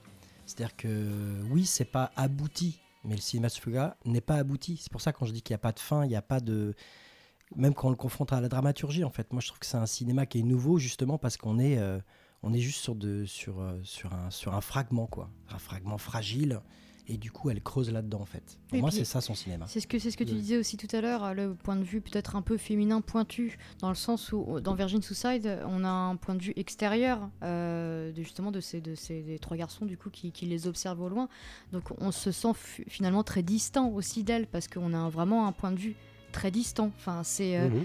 on a juste des actions et des faits très crus et on n'a pas forcément d'explication ou de, mise en émotion qui font que tu pourrais te mettre à sa place ou, euh, que tu pourrais t'identifier à ces personnes-là. Et je pense que c'est pas le but. Je pense que c'est juste une question, euh, une question ouais, d'at- d'atmosphère ou de, ressenti. Et je pense que ça, ça prend du temps. C'est un cinéma qui prend du temps, euh, qui, se, vieillit, qui se... moi, je pense que oui, effectivement, en tant que nana, le cinéma de Sofia Coppola me touche sans comprendre vraiment pourquoi. Mais je pense que c'est quelque chose qui se revoit et se revoit encore une fois pour pouvoir vraiment l'identifier, pour pouvoir le, le pointer quelque part. Mhm. Oui, je vois bien ce que tu veux dire, tout à fait. Mais en tout cas, moi, ce- je vois bien que ça peut être quelque chose d'atmosphère et de ressenti, mais ça ne me parle pas. Mm. C'est-à-dire que ce qu'elle me raconte, euh, j'arrive pas à m'accrocher, j'arrive pas à trouver quelque Mm. chose euh, qui, qui m'intéresse. C'est-à-dire que par exemple dans Virgin Suicide, qui une fois de plus, je dis que c'est mon préféré et je le, je, je- je le déteste pas, je l'ai en DVD et j'aime bien le regarder, mais, euh, mais je trouve qu'il y a plein de trucs, euh, j'arrive pas à m'accrocher à elle, j'aurais envie de m'accrocher plus à ceux qui regardent, mais en fait ils sont, ils sont pas là non plus. C'est-à-dire qu'ils ils sont acteurs seulement dans la dernière, vraiment le dernier quart d'heure du film. ils sont que narrateurs. Ils ont que très peu de. Voilà, le personnage le plus réussi, par exemple, pour moi, c'est Josh Hartnett, mais il n'apparaît qu'au bout d'un moment dans le film et disparaît ensuite.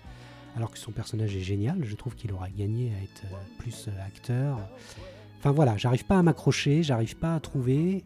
Et euh, même si j'aime beaucoup le film, même si je trouve qu'il est bien fait, qu'il est bien. Voilà, il est bien il est bien donné et je comprends l'atmosphère, mais moi, dans une histoire, j'ai besoin de m'accrocher à un personnage. Sinon, je, je n'arrive pas à, capter complètement le film et j'arrive pas. à- C'est pas euh, au-delà de même de l'identification, parce que voilà, il y a des films où tu vas suivre, je sais pas, une raclure et tu vas pourtant apprécier le film parce que tu aimes le personnage. Mm. C'est pas histoire de l'identification, c'est juste histoire de m'accrocher, de d'y croire, Mm. d'avoir envie de savoir ce qu'elles vont faire. Mais après, sur son cinéma-là, t'es pas le premier à le dire. hein. Ça- ça- c'est c'est très très partagé le cinéma de Sofia Coppola.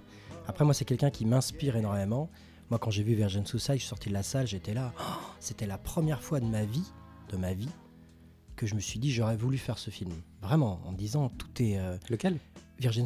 D'accord. C'est-à-dire que je suis sorti, pour moi, c'était la perfection à tout point de vue. Mais Ah oui. pourquoi euh, et c'est lié à l'histoire, c'était un tout en fait. Et c'est là pour moi la, la- la- le génie de Sofia Coppola, c'est ça en fait, c'est qu'à chaque fois, elle réussit à se mettre tellement de manière très profonde comme un rêve, elle explique tellement avec les détails, sa musique, son truc, où même elle, je pense qu'elle sait pas où va. Je compare aussi au cinéma un peu de Lynch, où euh, même lui n'a pas forcément toutes les clés. Comme quand on fait une peinture, on n'a pas forcément toutes les clés de ce qu'on dessine, de ce qu'on raconte, pourquoi on l'a. Mais pourtant, avec juste un trait des fois dans une peinture, c'est ce qui va faire toute la peinture. Et pour moi, Sofia Coppola, je la range dans, dans ces génies aujourd'hui des grands cinéastes, parce que justement, il y a ce, ce truc qu'on n'explique pas, qu'on expliquera peut-être plus tard. Je pense que ça vieillira très très bien le cinéma de Coppola, j'en suis sûr. Mais voilà, il y a ce, ce truc qu'on n'explique pas, et moi, je, à chaque fois, je tombe. Quoi. C'est, euh, Bah, voilà. Bah, voilà. Pour moi, évidemment, pour moi, je suis dans le personnellement. Le film de, de, de Co- Sofia Coppola, c'est super intime. Donc, du coup, elle parle d'elle. Et dans le fond, elle parle d'elle. Ouais, C'est-à-dire fait. une fille riche qui a évolué dans des, dans des, dans des environnements bourgeois.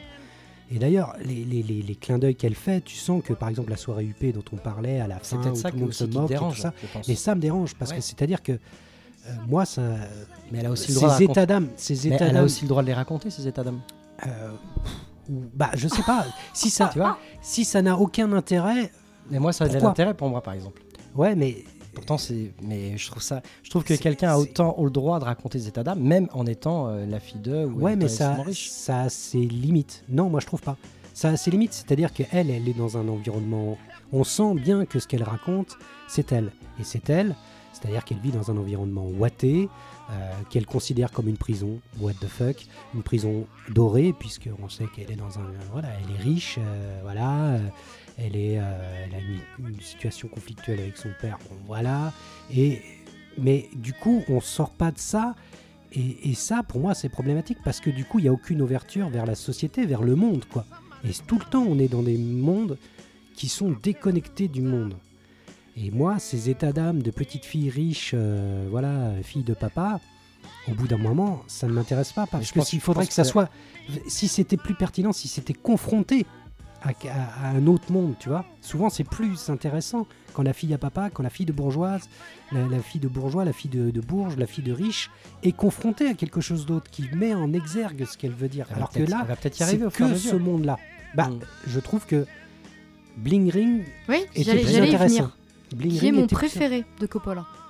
Je qui est mettrais vraiment quand même mon Virgin préféré. Suicide devant. Bah, euh, Moi j'ai adoré ce film-là, vraiment énormément, parce que justement ça parle de choses qui, mais même peu importe, tu sais, ça me fait penser à un, à un roman de. euh, ah, tu vas m'aider là-dessus, Hugo. euh, East- Esther Ellis Non, euh, Brett Easton Ellis. ouais. Oula. Non, mais tu vois, dans le sens où on parle. Non, mais on parle, on parle de ça, quoi. On parle Oui, d'une jeunesse qui est vrai. complètement friquée, mais complètement dépravée. Tu vois, on en vient à un truc qui est complètement Oui. pathétique, quoi. C'est, euh, ça en vient ça. T'es hyper riche, t'es hyper bien, mais par contre, t'as envie d'être le pire des rebelles et le pire des raclures possible, quoi. Ouais, mais c'est pas ça, euh, euh, Sofia Coppola, par contre. Elle, elle a pas. Bah, ah, c'est dans Bling Ring, oui. Oui, dans Bling Ring. Mais, mais de, pouvoir, de pouvoir se raconter, déjà pour moi, c'est déjà énorme. D'aller jusqu'au bout de ce qu'on a dans la tête, c'est déjà énorme. Après, de le fait de pouvoir le, le- le raconter aux autres ou de permettre d'avoir une histoire qui va servir pour les autres, pour moi, c'est c'est déjà énorme en fait. Tu vois Ouais, mais Et moi, ça m'intéresse pas. Ouais. Mais voilà, je pense que le problème, il est là en fait. Mais je vois bien, je vois Mm. bien le truc. Et, et finalement, c'est son cinéma est très clair, très Je pense qu'on pourrait on- trouver on le plein d'autres. On pourrait trouver plein d'autres réals qui sont exactement dans cette situation-là où, où on ne saurait pas s'ils sont fideux ou s'ils sont friqués et tout ça, mais pourtant ils racontent cette histoire-là qui est hyper cloisonnée, qui est, euh, mais qui est bien racontée en fait. Bah, faudrait chercher, mais je pense que ça peut être euh, mieux fait parce que je te dis, moi, je... il y a c'est- c'est-à-dire qu'on touche à la vacuité, on touche au vide souvent. Et ce vide-là, au bout d'un moment, je regarde ma montre. Quoi. Je baille, euh, voilà, je, Moi, je- moi, je- je vois pas de je vais vide. faire pipi. Quoi. Je vois vraiment pas de vide, euh. Ton analyse, elle est hyper juste. hein. Mais moi, c'est c'est justement ça qui va m'intéresser. Mmh. Mais je, comprends, qu'on n'y je soit comprends. pas, parce que t'es pas le seul. Il y en a beaucoup hein, qui sont, encore une fois, hein, qui qui comprennent pas. Et puis même des nanas avec des daddy, daddy issues, euh, enfin, je veux dire, c'est. C'est ouais, Oui, quand en même. plus, on est dans des c'est- super voilà. Mais Ah, même voilà. si c'est cliché, on peut en parler, tu vois ce que je veux dire? Enfin, c'est pas, c'est pas tabou pour autant, tu vois ce que je veux dire? Enfin, euh, même si t'es friqué, tu as quand même des choses à dire aussi, t'as quand même des problèmes, quoi. Enfin, c'est. euh, c'est et puis qui sont qui sont intéressants qui sont bien faits et puis euh, je sais pas enfin euh, je sais pas ça me touche ça me touche tout autant quoi Je comprends. Mais bon, moi, ça, voilà, moi, ça me passe à En côté. tout cas, on n'arrivera pas à trouver le consensus. non, non, du tout, du tout. Mais on va noter. En tout cas, on va c'est un excellent choix sur le thème de Ouais. l'adolescence. Oui, on y est. on y est. on y est. Euh, alors donc bah moi je, je- je vais lui mettre un, un chapeau melon parce que c'est c'est mon préféré de, de Sofia Coppola. Après je trouve que c'est- moins bon. Mais bon voilà chapeau melon quand même. hein. Mm. Il y a plein de choses que j'aime dans ce film. Et je le regarde. euh, voilà je l'ai en DVD je le regarde. Fanny chapeau melon c'est c'est quoi exactement? Deux chapeaux. euh Bon, je, je vais mettre un, un troisième chapeau moi, quand même chapeau haute forme. ouais D'accord. Trois chapeaux. Moi, c'est un chapeau bas. hein, Toi c'est chapeau bas c'est c'est le chef d'œuvre. Mm. D'accord. Ok. Bon bah voilà hein, on a on a eu du débat hein, sur ce sur ce film. Bon. Après ce grand aparté euh, Cinématographique. cinématographique euh, de Sofia Coppola et son cinéma. c'était bien Faut qu'on parle de Mathieu Chédid un jour. C'est une blague. Mais les fils d'eux, de, voilà. Il n'y a rien contre les fils d'eux, hein, mais ça dépend ce qu'ils font. Alors, Sauf les fils de pute, apparemment. voilà, les fils de pute, par contre, euh, je fais un petit blocage. Bon, ça dépend, il y a des fils de pute qui, sont, qui peuvent être. Alain euh, Delon, très- t'aimes bien. Voilà. c'est. Et pourtant, c'est un sacré fils de pute. Bon, alors je tire un film. Je tire un film. Et c'est donc un film de l'adolescence. C'est Le secret de la pyramide de Barry Levinson. C'est moi qui l'ai mis aussi. Le secret de la pyramide, euh, donc tout le monde l'a vu, Ah j'imagine. bah oui. Non. Non. C'est vrai? Tu as jamais vu Ouais, Le c'est secret vrai, de la pyramide? Ah ouais Production Secret- Spielberg. Production Spielberg, c'est. euh, alors, le titre original, c'est The Young Sherlock Holmes. Ça Oui. dit déjà le concept du film. Ça, je savais. Euh, je l'ai mis dans mes films d'adolescence parce que, euh, bah parce que je trouve qu'il y a beaucoup de thèmes d'adolescence qui sont abordés dans le film. Qui est donc, euh, voilà, donc le- l'adolescence de Sherlock Holmes euh, est, un, thème qui, touche à pas mal de thèmes de l'adolescence. On va voir euh, premier amour, euh, relation avec les parents, mort, tout est abordé dedans même si ça reste une enquête de Sherlock Holmes, mais Sherlock Holmes alors qu'il est adolescent, qu'il est au lycée, je pense, hein, donc, en Angleterre. C'est réalisé par Barry Levinson. C'est un scénario de Chris Columbus. Et, euh, et la musique que, que monsieur euh, Mister, euh, Sega. Mister Sega nous, euh, nous derrière est fabuleuse. hein. Absolument. C'est un certain Bruce Brownton que je connais pas trop. Mais alors sa musique est géniale. Mhm. Du début à la fin, la musique de ce film est John géniale. Williams. Donc c'est une adaptation libre autour de Sherlock Holmes et de Watson, puisqu'ils vont se rencontrer au lycée. Là, dans, donc c'est une sorte de, voilà, de, de- de reboot de Sherlock Holmes où on réécrit un peu ce qui s'est passé Ah oui. et où Watson va rencontrer pour la première fois Sherlock Holmes au lycée. Il a, Watson arrive euh, dans une nouvelle école et il rencontre euh, voilà, un certain Sherlock Holmes qui va devenir son ami. Et ensemble, ils vont être confrontés à une série de, de meurtres. De meurtres euh, au sein, euh, autour du lycée, un dans le lycée, un professeur, un, un prêtre. Et, euh, et Sherlock Holmes va s'intéresser à cette affaire et va décider de, voilà, de, de, de- mener l'enquête avec Watson à côté de lui. Il a son amoureuse au lycée. Et, euh, et on voit aussi en même temps l'ambiance du lycée. On voit aussi voilà, une sorte de, méchant, enfin de, d'élève qui est opposé à Sherlock Holmes, qui est un peu son, voilà, qui, qui est jaloux de Sherlock Holmes, euh, qui est jaloux d'ailleurs aussi de, de- de- de son amoureuse qui est dans le lycée, euh, et qui va, euh, et qui va le, le- le pro- le provoquer, le défier, euh, voilà. Et on, on est dans l'ambiance voilà 19e avec école, euh, école anglaise. euh, on pense beaucoup à Harry Potter. C'est ce que j'allais dire. Voilà, Harry Potter, c'est un plagiat du secret de la pyramide. Ouais, le secret de la pyramide. Il soit Chris Columbus derrière, euh, Voilà, parce qu'on qui- retrouve qui réalisera, les. qui réalisera plus tard les deux premiers Harry Potter. Il y a tout dedans déjà, Il y a déjà tout. et même s'il n'y a pas de magicien, mais il y a la magie de Sherlock Holmes qui, euh, voilà, qui est déjà Sherlock Holmes, donc qui est capable, euh, en te regardant euh, 30 secondes, de savoir qui tu es, d'où tu viens, comment tu Mm. t'appelles, qu'est-ce que tu fais, voilà, Euh, qui, qui a déjà cette faculté de la déduction. Et il va y avoir euh, une enquête euh, qui vont les mener euh, euh, presque dans le fantastique, puisque euh, voilà les tueurs, euh, les tueurs qui assassinent, donc ils font toute une série de, de meurtres. On, on- on a plein On de. pense au de- début à le tueur. Voilà le tueur, mais c'est vrai qu'on pense, euh, il y a plein de choses, de aussi. différents Sherlock Holmes qui viennent. C'est plusieurs euh, plusieurs enquêtes de Sherlock Holmes qui sont un peu mélangées, qui vont les mener vers l'Égypte, vers euh, voilà. Et en tout cas, le tueur tue en, en tirant une sarbacane et, et en touchant les personnes. Ils ont des hallucinations. Et, euh, et donc, du coup, ça permet de rentrer là aussi un peu dans le fantastique. Donc, il y a- il y, a un peu de fantastique dans le film, même si on n'est pas chez les magiciens d'Harry Potter. Il y a quand même du fantastique, puisqu'on voit les hallucinations des gens, qui souvent permettent d'avoir des, des- les trucages à la Spielberg des années 80. C'est normaux. voilà, Euh, les trucages d'ailleurs, ce qui est intéressant, c'est que l'un des trucages, euh, le trucage avec les vitraux Ouais. d'un soldat qui sort, c'est le premier trucage effectué par Pixar. D'accord. Euh, voilà, Pixar, c'est leurs premiers travaux au cinéma, c'était sur ce film. Et le, le- le- le- le- Bah, soldat qui sort d'un vitrail euh, et qui, euh, voilà, qui poursuit le, prêtre, c'est Pixar. C'est l'un des, tout premiers boulots pour le cinéma de Pixar. J'adore ce film. Même si pour moi c'est pas un chef-d'œuvre non plus, il y a quand même quelques, quelques problèmes. Les deux acteurs ne sont pas du tout connus. Ils sont pas au top. Moi je les aime bien, je les aime bien. Watson et Holmes, j'aurais plus de, de mal avec la fille. Euh, la Qui est fille, la fille de, du coup Enfin, la fille du. du- C'est son père qui construit des machines. euh, Oui, voilà. Elle est dans le lycée alors que c'est un lycée pour hommes. Euh, elle est dans le lycée alors que c'est un lycée pour hommes, mais euh, c'est juste parce que son père y est prof. Et donc, elle, elle loge là, mais elle, elle ne prend pas des cours avec, avec les autres. Non, elle, par contre, on la connaît. J'ai, en, re- en regardant le film, j'ai découvert qu'en fait, cette fille, c'est elle qui fait une des sorcières dans Oz. Ah, d'accord, ok. L'une des sorcières dans Oz, le film Oz, c'est elle qui joue La dans- version euh, 90. Voilà, la euh, 80, 80, même, euh, 80, dans les années 80, ouais. Le, le retour à Oz, Ouais. en fait. Euh, euh, c'est euh, c'est une des sorcières. euh, je sais plus si ok. celle qui change cette tête ou celle. qui- Non, c'est une des têtes qu'elle a euh, Ok. dans la sorcière qui change de tête. Ah, mais oui, c'est vrai. Ouais, c'est elle qui est dedans. Parce que c'est vrai Et, a euh, une tête chelou quand même. Et Parce elle, en fait, euh, elle, je trouve qu'elle joue très très mal, en particulier la mort. C'est-à-dire qu'au bout d'un moment, spoiler, divulgachage, euh, elle meurt au bout d'un moment, ce qui va causer d'ailleurs, euh, se porte du côté du drama de Sherlock Holmes.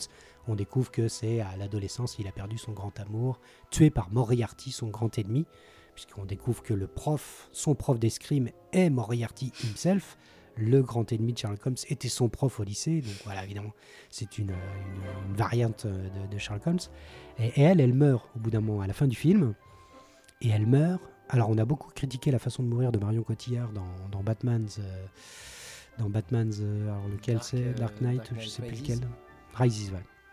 Et, et bah, la façon de mourir, euh, sa façon de mourir, je te conseille de re-regarder le film, c'est une catastrophe. Euh, et puis, euh, il y a des scènes d'action aussi que je trouve euh, très très moyennes, notamment les scènes d'escrime que je trouve assez pourraves. Oui. Alors c'est vrai qu'aujourd'hui on, on fait mieux dans les scènes d'action, mais enfin bon, euh, oui, oui, avec euh, voilà, face à Moriarty. Euh, mais reste que le film est quand même super plaisant.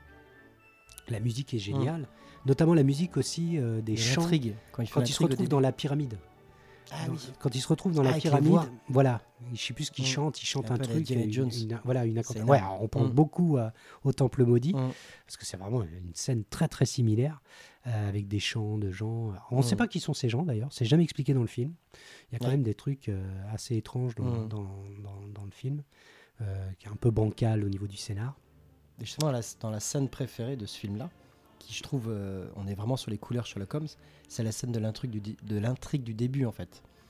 Quand Sherlock Holmes, c'est euh, justement Oui, l'autre, le un- début génial. Elle est géniale cette scène. On suit, on suit la caméra et tout ça. Ah oui, On quand dit, il y a un que- défi pour essayer de trouver Voilà, euh, où se cache la, oui, la et on coupe. se fait tout savoir. Oui, oui, avec le pot. euh, Mm. On comprend rien et en fait, euh, Ouais, il a tout trouvé, euh, il explique à la fin ses déductions. Mm. Euh. Ouais, il y a plusieurs scènes géniales. Il y a aussi la scène où ils se font tous euh, shooter à la sarbacane dans Ah le oui, cimetière, c'est où tu as trois voit séries d'hallucinations. Sherlock Holmes va découvrir. On découvre pourquoi Sherlock Holmes a été rejeté par ses parents. Parce qu'en fait, il a déduit, il est tellement intelligent qu'il a déduit que son père trompait sa mère et qu'il a résolu la, et qu'il la vois en train de pleurer. euh, euh, c'est ça la musique, Ouais, euh, Conan. Et qu'on on découvre pourquoi il a été rejeté par ses parents, parce qu'il a, il a grillé son père et qu'il a dit à sa mère que son père le trompait, la trompait. Et euh, qu'il y a la- Sherlock Holmes, qui- euh, Watson qui est très gourmand, lui a des, Des gâteaux. des pâtisseries qui, qui, qui l'agressent et qui veulent absolument rentrer dans sa bouche. C'était une scène très effrayante Mm, d'ailleurs quand on regardait quand on était petit. C'était une scène plus Et flippantes. elle qui rêve, être- qui rêve qu'elle est enterrée vivante par son propre oncle, euh, voilà. Toute une série de voilà. Enfin bon bref, moi je trouve que c'est un film excellent, même s'il est moins excellent que d'autres. C'est une production Spielberg, ça se sent. Il y a voilà, il y a une dream team Il faut, derrière. faut remettre aussi dans le contexte, euh, quand on voit tout le cinéma aujourd'hui qui sort, quand on voit, enfin aujourd'hui, euh, retrouver un petit peu l'adolescence dans le cinéma d'aujourd'hui, c'est énorme, tous les films un peu teen qu'il y a, je pense à Labyrinthe et tout ça, des films qui, Oui. euh, où les, les jeunes se retrouvent. Nous, plus jeunes, euh, on n'en avait pas beaucoup. Et c'est vrai que dans Le Secret de la Pyramide, je te rejoins sur le côté adolescent, on se, on se retrouvait vachement dedans. Mhm. Et puis c'était un film avec des adolescents. Ouais. Qui, sont les héros, qui sont pas. euh, c'est eux qui en fait qui. Ouais, c'est eux les héros, c'est eux qui vont résoudre l'énigme. Ouais, euh, oui. On est vraiment avec eux et euh, ils sont comme des grands. Ils il font le boulot de l'estrade. Voilà, c'est ça. Et du coup, c'est ça qui marche bien. Pour moi, c'est vraiment un perfect. D'ailleurs, quand la première fois que j'avais été voir Harry Potter en salle, j'avais halluciné parce que très très vite j'ai pensé à. Le secret de la pyramide, Voilà, bien sûr. T'es excusé rassuré euh, en voyant que c'était Chris Columbus qui était, euh, qui était aux manettes, mais euh, non, rien à redire sur ce film, c'est génial. Ouais. Il faut que je te, absolument que je te le prête, Fanny. Faut absolument que tu vois ce film, c'est énorme. Bah oui, moi j'ai pas grand chose à dire, euh, à part que oui, forcément, oui, Sherlock Holmes, ça, ça, ça- ça- ça m'excite un petit peu, hein, c'est sûr. Euh, et bah oui, carrément, avec plaisir, avec plaisir, je vais le voir. Euh, Tout ce que j'ai à Voilà. dire moi sur Sherlock Holmes, ça va être la série, la dernière série. D'ailleurs, j'ai un scoop. Euh, cinquième saison à venir, euh, les gars. Euh, par contre, il va falloir s'armer de patience parce que ça va être dans peut-être dans deux ans à venir, mais, euh, mais il va y avoir une cinquième saison. Le grand Bénédicte que j'adore. Mm. Mais ouais, carrément, dès que ça Hobbit. touche à Sherlock Holmes et le Le Hobbit. Hobbit, qui est énorme. Mais oui, avec plaisir. Ouais, ouais, ouais. Oui, oui, puis euh, oui, c'est vrai que ce que tu disais par rapport au teen movie, c'est vrai. euh, Aujourd'hui, c'est, euh, on fait beaucoup de teen movie. C'est vrai que les, les adolescents, c'est un peu les seuls qui restent à aller au cinéma. Donc, euh, le cinéma est moi, je submergé de hein. teen movie. euh, mais euh, voilà, pour un- juste une petite parenthèse, je trouve que les teen movies, euh, euh, c'est bien parce qu'ils ont du sens, je trouve. Moi, les Hunger Games, les Labyrinthes, les, les Divergentes, Mm. bon voilà, ils ont leurs défauts. voilà, ça tient pas souvent la trilogie, voire 4-5. mais il y a du sens, quoi. Il y a Mm. une rébellion, des jeunes qui veulent changer le monde, qui veulent, par, la, voilà, par la, la rébellion, la révolution, la révolte. euh, donc. euh, c'est cool. Mais en tout cas, ouais, ouais, je trouvais que c'était un bon film d'adolescence. Donc euh, voilà. Moi, je lui mets euh, chapeau haute forme, trois chapeaux. Et toi? Ouais, très bien. Trois Parfait. chapeaux. Mm. Ok, donc voilà. L'affaire est faite sur le secret de la pyramide. un, petit, un petit film, vite fait, on enchaîne avec Diabolomante. Ah, Diabolomante. Qui l'a vu? Moi Ouais, tout le monde l'a vu. Ok, D'accord. Mais c'est Manu qui a choisi ce film. Oui, oui, parce que sur cette thématique-là, c'est le premier film auquel j'ai pensé. Diabolomante, parce que je trouve que c'est un, c'est un film qui m'a. On va, je vais pas revenir sur le cinéma féminin, euh, sur Virgin Suicide et tout ça, mais voilà, je le mets dans cette lignée-là en fait. Euh, parce que du coup, on va suivre justement deux sœurs adolescentes. Ah là là, musique d'Yves Simon. Euh, donc les premiers ébois dans le début des années 60 dans Paris. Comment raconter ce film-là À part le voir, moi ça me rappelle justement ces mises en scène euh, très sensibles, euh, assez intimistes, euh, et en même temps une mise en scène de, l'époque. Ça m'a fait penser à du Jacques Demy, ça m'a fait penser à. Je sais pas, je trouve que le film est à la fois assez vieillot et en même temps, justement comme du bon vin. C'est-à-dire qu'on le regarde, on retrouve justement tout ce. Cette manière de faire les films à l'époque et je trouve qu'il y a elle a su à- Diane Curie à la fois mélanger justement c'est un film qui a été fait en 77 et euh, l'année de ma naissance. Ah. Et elle part des années 60 et euh, voilà pour moi c'est vraiment un perfect. C'est vraiment alors pour le coup c'est Ouais, je crois que c'est le film de se situe à euh, en 63, je pense, parce que c'est. Il parle de l'assassinat Kennedy au moment. au moment- oui, il en parle de il y a plein plein d'événements en fait Ouais. à travers le film. On voit à peu près les années à chaque fois. ouais. C'est ça, ouais. Donc voilà, c'est un film qui m'a marqué. Et le, le- le petit point que j'aime beaucoup en fait et que je prends souvent ce, ce film en exemple, c'est euh, justement les films un peu, euh, les films un peu euh, sociétal en fait. C'est-à-dire que je prends un film comme, euh, je prends souvent l'exemple de Clapiche sur le berger espagnol.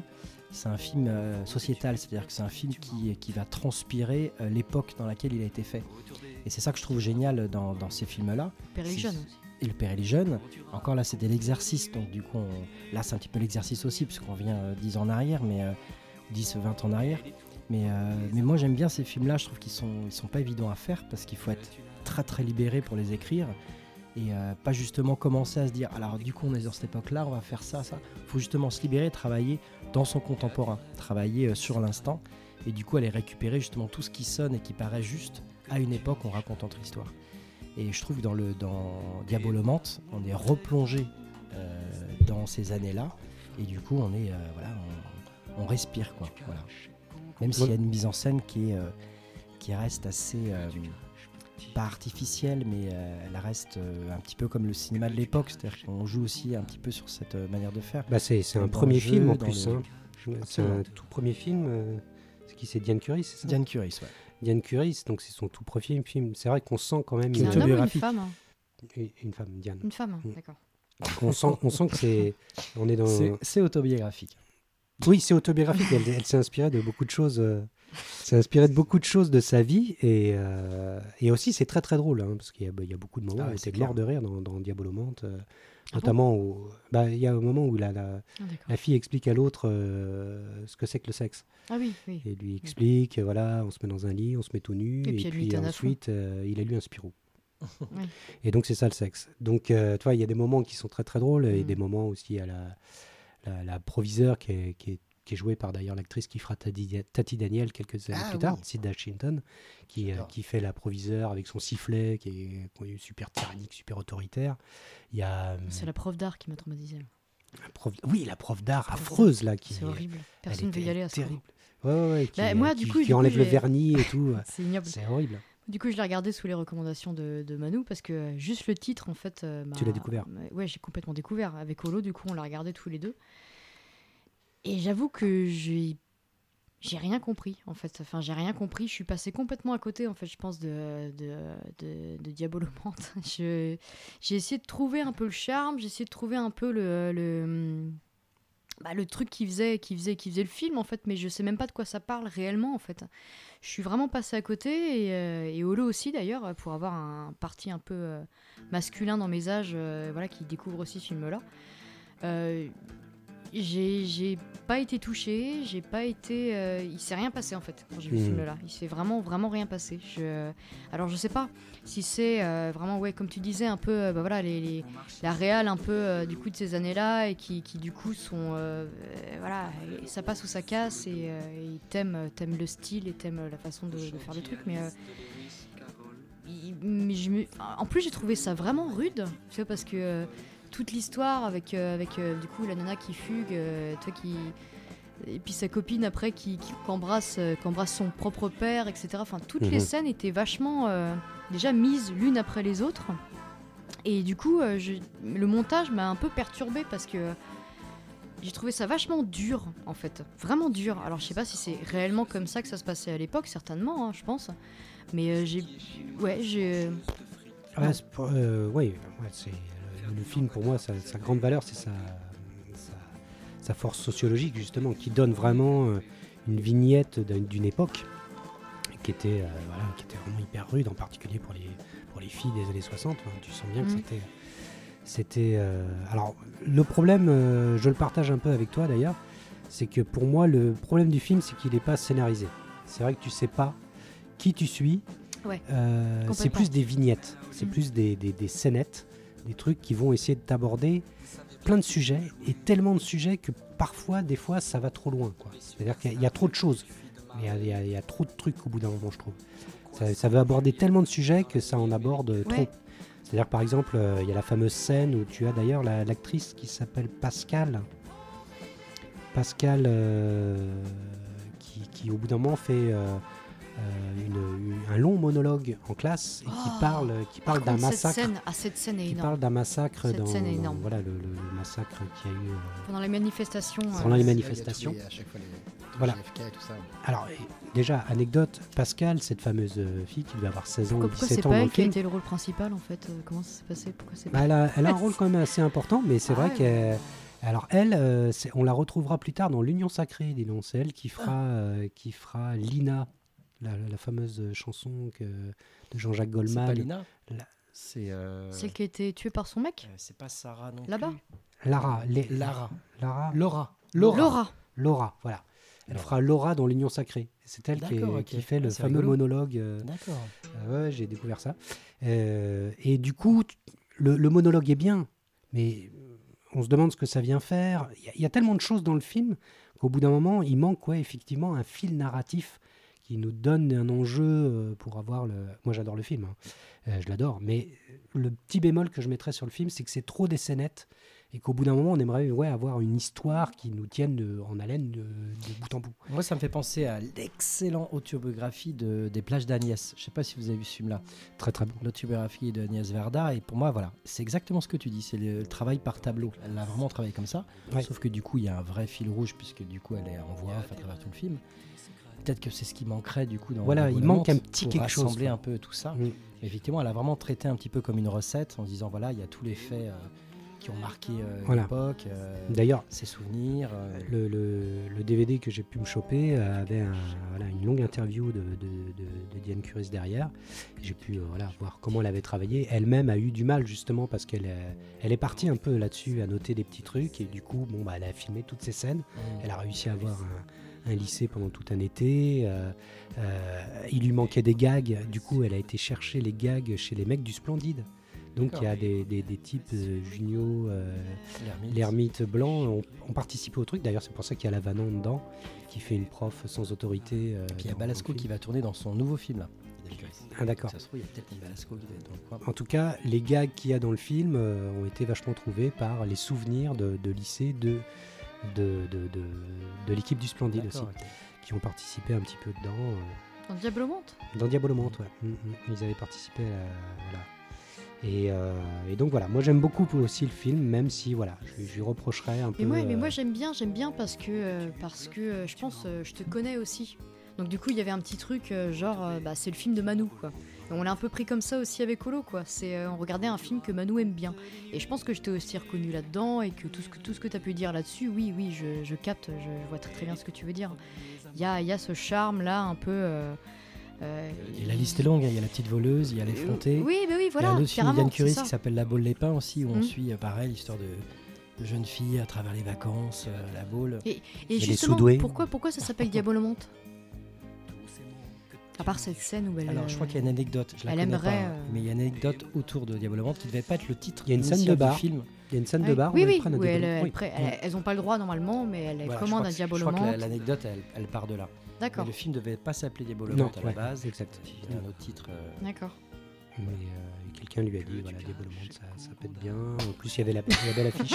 Et c'est vrai, c'est vrai. grave. La Elle, elle en parle hein, dans, le, dans les suppléments Ouais. du DVD. Elle le dit d'ailleurs, euh, que ça lui a été soufflé et que c'était effectivement pas le, pas le, pas le titre euh, à la base. Bon voilà, moi je lui mets euh, haute forme, hein, trois, trois Pareil, chapeaux, haute forme. haute forme. Bah, Et je, toi, lui mettre, bah, je lui mettre un chapeau melon. Un chapeau melon pour toi. D'accord, ok. Donc voilà, un Diabolomante, un, un bon film, somme toute. Donc euh, voilà, typique de 77. On a le temps d'un dernier Un petit dernier Allez, un petit dernier. Breakfast Club.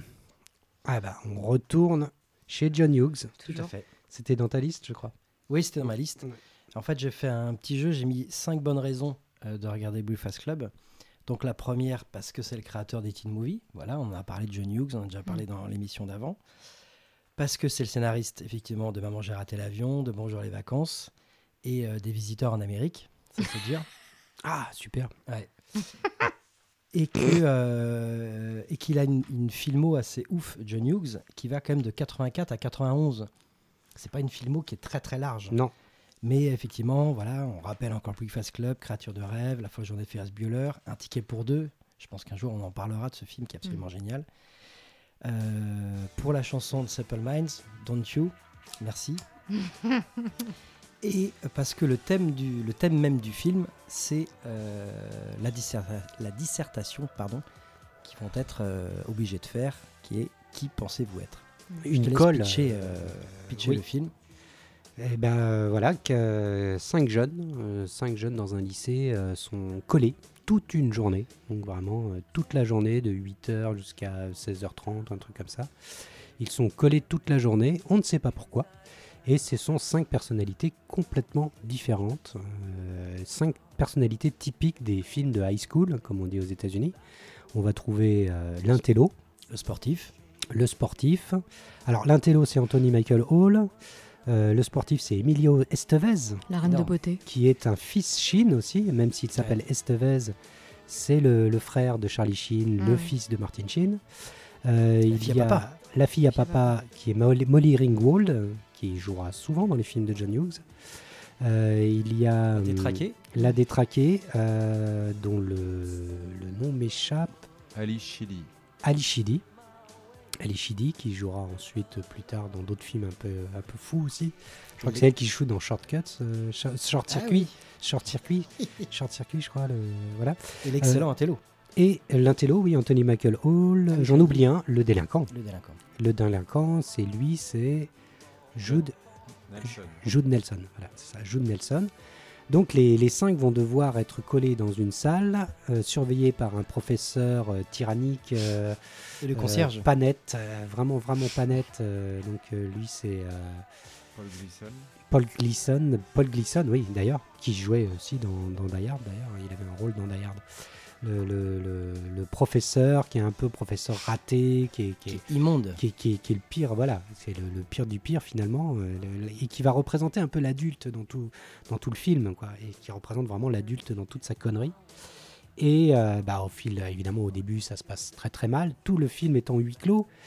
Et euh, petit à petit, ils vont commencer à se connecter.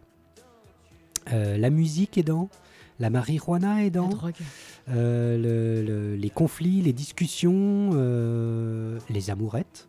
Euh, voilà, tout va se créer à tel point qu'au final, ils deviennent amis et se promettent de rester amis même le lundi.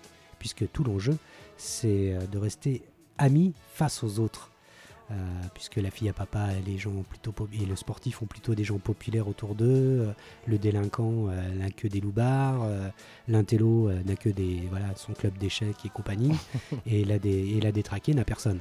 Donc là, le sportif va finir avec la détraquée, le délinquant avec la fille à, papa, et, l'intello va écrire la dissertation. Euh, bon, voilà, pour moi, c'est un, un film mythique, matriciel, euh, qui contient tous les film. ingrédients de l'adolescence sont dedans. Et euh, il y a des scènes qui sont, euh, voilà, qui sont devenues, qui appartiennent à la pop culture. quoi. Mm. C'est d'ailleurs qu'on les retrouve dans d'autres films. C'est c'est vraiment un film qui est, qui est marquant dans l'histoire du cinéma. C'est marrant entre la suite entre Breakfast Club, qui est le premier film de John Hughes, il va faire après faire La fausse journée de Ferris Bueller, donc c'est comme s'il y avait une suite quelque part. Oui. Oui. Et on enchaîne avec une créature de rêve. On retrouve un le personnage Mm. de l'intello qui est finalement un petit peu pareil, un petit peu plus loser, mais euh, on- voilà, Oui, c'est rigolo. Il y a une évolution aussi dans son Et cinéma. il est- que- il prépare, il prépare l'intello comme super-héros aussi. quoi. Ouais, c'est ça. Et Oui. ça, on va le retrouver encore maintenant dans plein Le de geek, séries. Le Ça va geek. dé- C'est c'est le pré-geek. C'est le pré-geek, Et d'ailleurs, on commence à toucher à l'informatique quand on arrive dans la créature de Ouais. rêve. L'ordinateur commence à arriver, Ouais. le geek Exactement. commence à se composer. Quoi. Euh, de toute façon, Pour créer une femme. Oui, tout à fait. Tout à fait logique. Évidemment. Euh, Il y, a- Ils y arrivent. il y a- y y tellement de choses dedans. euh, que dire sur ce film? Il y a tout, tout qui a déjà été dit. Le film commence avec, euh, avec une superbe citation de Bowie euh, Ah oui. en, en pré-film. euh, donc voilà, hein, déjà ça montre que le film. Et puis L'écran explose, je crois. l'écran explose, le film commence, Simple Minds. Donc déjà le ton est mis. Arrivé au lycée. La musique est excellente hein, tout au long du film. Euh, la détraquée a un classeur Prince, ça montre euh, tout son bon goût. hein, donc elle a un classeur avec prise dessus, je tiens à le dire. La plaque d'immatriculation des parents de l'intello, c'est E égale MC2. Si vous faites une pause, vous verrez. Ah, savais pas. Attention, attention, il y a du fun fact. Il y a du fun fact. J'ai fait des pauses. Euh, le film est de- tellement devenu culte qu'il y a des voilà, il y a tellement de choses à dire dedans, de- de- dans des détails. Euh, toute la mise en scène est excellente, quoi. C'est-à-dire que tous les personnages sont vite dessinés, vite programmés. J'adore la détraquer. Toutes les choses qu'elle fait. C'est-à-dire que des fois, c'est souvent des mains qui apparaissent où elle vole des Mm. trucs. Mm. klepto. Euh, voilà, où elle, euh, où elle dessine avec, euh, sur la table et puis pour faire la neige, elle va utiliser ses, ses- Ses ses pellicules. Et puis son, son, son sandwich au sucre. son sandwich euh, au smacks et Ah au oui, sucre. smack. C'est absolument génial. Alors que, ouais, le- la scène du repas est géniale pour dessiner les personnages. La scène du repas C'est- est, c'est- géniale. c'est- c'est L'autre qui a génial. rien à bouffer. Oui, le délinquant n'a absolument rien. Euh, le- le- alors, ensuite, ils vont chercher la marijuana. Le, le- le- le- le- La danse. Dans le slip. le de- placard du, du, dé- du- du délinquant est génial avec les Avec les guillotines. guillotines. Et puis le, le, le, le monologue du rebelle aussi est, est terrible. Mm. Il imite ses parents. Je crois que là, on Mm. commence à rentrer dans le vif du sujet où c'est la première personne qui commence à montrer ses faiblesses, vraiment face aux autres. Et c'est c'est d'ailleurs ça qui les rassemble, hein, les traumatismes de chacun, où ils arrivent enfin à les expliquer, etc. Celui qui guide, hein, qui pilote. Ouais, et, et c'est marrant parce que j'en ai parlé du coup avec euh, mon meilleur pote euh, Pierre, Pierre Le Polozac, du coup qui, qui lui est ultra fan de ce film-là et qui me disait, mais à l'époque où il l'avait vu quand il était plus jeune, il me disait, mais, mais après que tout le monde l'ait vu ce film-là, mais du coup tout le monde va réussir à s'aimer et à se comprendre. Et ça, j'ai Oui, bien aimé ça, ce truc-là parce que c'est. euh, mais du coup, après Mais je crois qu'au-delà de ça, il y a ça. Le film est sur l'adolescence, ça c'est clair, à l'état pur, Mm. mais il est sur une adolescence des années 80. Et Ouais. j'en reviens encore à ce que je disais sur Ferris Bueller. Il y a quand même euh, quelque chose de cette jeunesse des années 80 qui était, euh, qui était un- désabusée euh, d'avoir loupé les an- des années précédentes. Quoi. Les années 80 étaient vraiment les années où on va commencer à parler de, de sida, où on va parler de chômage, de crise, il faut serrer sa ceinture, faut faut pas rêver, faut pas voilà, faut, Ouais. faut, faut- la vie va être euh, dure. C'est la, la désillusion, alors qu'on on n'a même pas vécu l'époque de l'illusion, quoi. Mm. Et, euh, et pour ça, je trouve que le film traduit bien, euh, voilà, une jeunesse, la jeunesse des années 80, dont je fais partie, donc on- dont on fait partie. On avait, on avait- on est cet âge-là à peu près quand le film est sorti. Et du coup, il nous parlait à fond. Euh, je tiens à dire aussi que la, la- j'ai regardé le film en VO, je me suis remis en VF derrière, parce que la VF est très bien, et parfois elle est même plus drôle. Elle est plus, euh, il y a plus de, il y a deux ou trois gags qui n'apparaissent pas en VO, qui apparaissent en VF et qui sont ou des intonations. La VF est vachement bien foutue. euh, Alors c'est peut-être que je l'ai trop regardé en je pense. à l'époque, mais non, je comme t'assure, le futur. euh, ah, en le regardant les deux, euh, les- les- la VF est vraiment plus drôle. Sur plein de trucs, elle est plus drôle. Elle, Mais c'était pas une époque aussi où la VF faisait un peu nimp. Enfin, dans le sens où ils étaient un peu freestyle, c'est ce que je veux dire. Où Mais- il y avait un côté un peu comme ça, où il y avait la- une VF qui était, euh, qui était un peu. euh, Oui, je vois ce que tu veux dire. Tu Oui, fais oui. ce que tu veux, enfin un peu, un peu. et du coup, tu, tu pouvais tomber sur, des- sur des petites perles aussi comme ça. euh, Oui, de oui, VF. tout à fait. comme, les, comme les VF de, de Star Wars ou tout d'un coup. Ou de euh, Friends. Han Solo devient Han Solo. ou, euh, voilà, Oui, on carrément, change, on change des trucs. On a, juste pour bah, l'anecdote, dans- les steaks, les couilles. quoi. Dans Friends, c'est juste pour la parenthèse, dans Friends, euh, ils ont réussi en VF à faire une euh, relation homosexuelle un peu euh, vachement bizarre entre Joey et Chandler, qu'il n'y a pas du tout en VO quoi. En VF, il s'appelle euh, Mon canard et mon poussin. Pendant mais toutes les saisons, euh, pendant les 10 saisons, Ah oui. alors qu'en VO, pas du tout quoi, ça existe pas Ouais, quoi. ouais. C'est rigolo quoi. C'est vrai qu'ils se permettaient de la VF, rajouter des euh, trucs. ouais. euh, Je connais pas cette série. J'ai jamais entendu parler. Non. Bref, bon bah voilà, bon, que dire de plus euh, Que dire de plus? Euh, Voilà, la, la scène de d'ennui aussi. Enfin, j'ai noté plein de choses. Il y a tellement de scènes géniales. Et pourtant, tout se passe dans un voilà, dans, Mm. dans- dans le lycée Dans et, une salle. et presque cantonné à une salle. Bon, ça bouge un des- peu par moment. Ça bouge un peu par moment, mais euh, mais bon. Dans les couloirs d'ailleurs, hyper bien filmé. Ouais. Oui, oui, oui, oui, oui, il se permet, voilà, des grands travelling, tout le permet, Mhm. donc c'est c'est génial. Bon, bah voilà, bah, pour, bah, pour toutes ces raisons, pour moi, c'est- direct, euh, Chapeau bas. cha- direct chapeau bas. Donc euh, voilà, chapeau bas Chapeau pour moi. Chapeau bas. Ah bah, Rip. John Hughes. ah bah, Ouais. deux chapeaux bas et deux John Hughes ce soir, euh, enfin, pour ce, pour ce Zod 4. Donc, euh, Il était à l'honneur. John Hughes est à l'honneur. Voilà, on va se faire un fond de chapeau. Fond de chapeau. Allez, fond de chapeau. fond de chapeau. euh, euh, Il y avait aussi Ghost World. Ouais, attends, Oh. je peux en parler juste deux secondes ou pas? Oui, bah oui, vas-y, je sais, ça te fait plaisir. Bah non, et- mais Et parce c'est vrai que c'est un très beau film. C'est énorme, très dur à trouver d'ailleurs. Ah, ça me fait Mm. plaisir, tout ce que j'entends. hein. Mm. Parce que euh, Ghost World, du coup, un film de 2001. Découverte. Scarlett. Oui, la découverte grave, complètement. Pourtant, qui est euh, vachement dans l'ombre hein, dans ce film-là. Mais bon, un film de Terry Zwigoff euh, qui, euh, qui retrace un peu un espèce de Daria, voilà, deux lycéennes qui sont vachement cyniques dans l'âme, qui finissent leurs études. Et avec un Steve Buscemi aussi qui est, euh, qui est, qui est mis à l'honneur et qui est rajouté d'ailleurs, qui, est- qui, est- qui est pas dans la BD d'origine, hein, parce qu'à la base c'est une BD de, euh, de Daniel Close. Euh, et du coup, euh, une espèce d'histoire d'amour euh, transgénérationnelle entre, entre Steve Buscemi et Tora Birch. Oui. Euh, voilà, croit. putain, c'est. Putain, c'est- Birch est excellent. Tora Birch est excellente. Non seulement je la trouve, mais hyper belle, euh, de par ce qu'elle dégage, de par son cynisme. Moi, j'adore ce genre de, de personnage féminin, quoi. Et encore une fois, c'est un film qui va te hanter, quoi. C'est. Enid. C'est. euh, hmm Enid. Enid. Enid. Enid. Enid Coleslow. Et du coup, ouais, c'est un espèce de film hors temps, quoi. Il y a un. t'es, vraiment perdu, tu sens une perdition à arriver au seuil de l'adulte. euh, Enfin, vraiment, c'est un truc, tu, tu, tu, tu sais plus trop où t'en es, même elles, elles savent plus trop où elles en sont, quoi. On est totalement dans la, dans la thématique. de Complètement. Ouais, Et puis en plus, hein. c'est l'adolescence là, plus 90 là. Donc du coup. euh, 90, ouais, il y a un petit peu de chez toi, quoi. 90, ouais, Mm. carrément. Et euh, je trouve que justement, c'est bien fait dans le sens où même le bal de promo où elle quitte en fin de lycée, t'as l'impression d'assister à un bal de promo de fantôme euh, un peu, euh, euh, tu sais, annihilé, euh, genre euh, en mode, euh, voilà, euh, tu te sens meilleur que tout le monde, enfin, et t'as l'impression que ton avenir, il va être mais mortel, quoi. Et alors que bah, tu te retrouves, euh, voilà, à chercher un boulot, à trouver un appart avec tes meilleures copines, Mm. et, euh, et voilà, quoi. Donc, euh, voilà, c'est, c'est, elle, Enid, elle arrête pas de crayonner et de dessiner tout, ce- tout ce qui l'entoure. Euh, Il y a un truc comme ça où Ouais, euh, elle, ça. elle a plein de BD, de comics. euh, voilà, elle est même Steve Buscemi, elle l'a en, en BD partout sur ses trucs. Euh, et du coup, il y a une histoire d'amour qui, qui se crée entre les deux.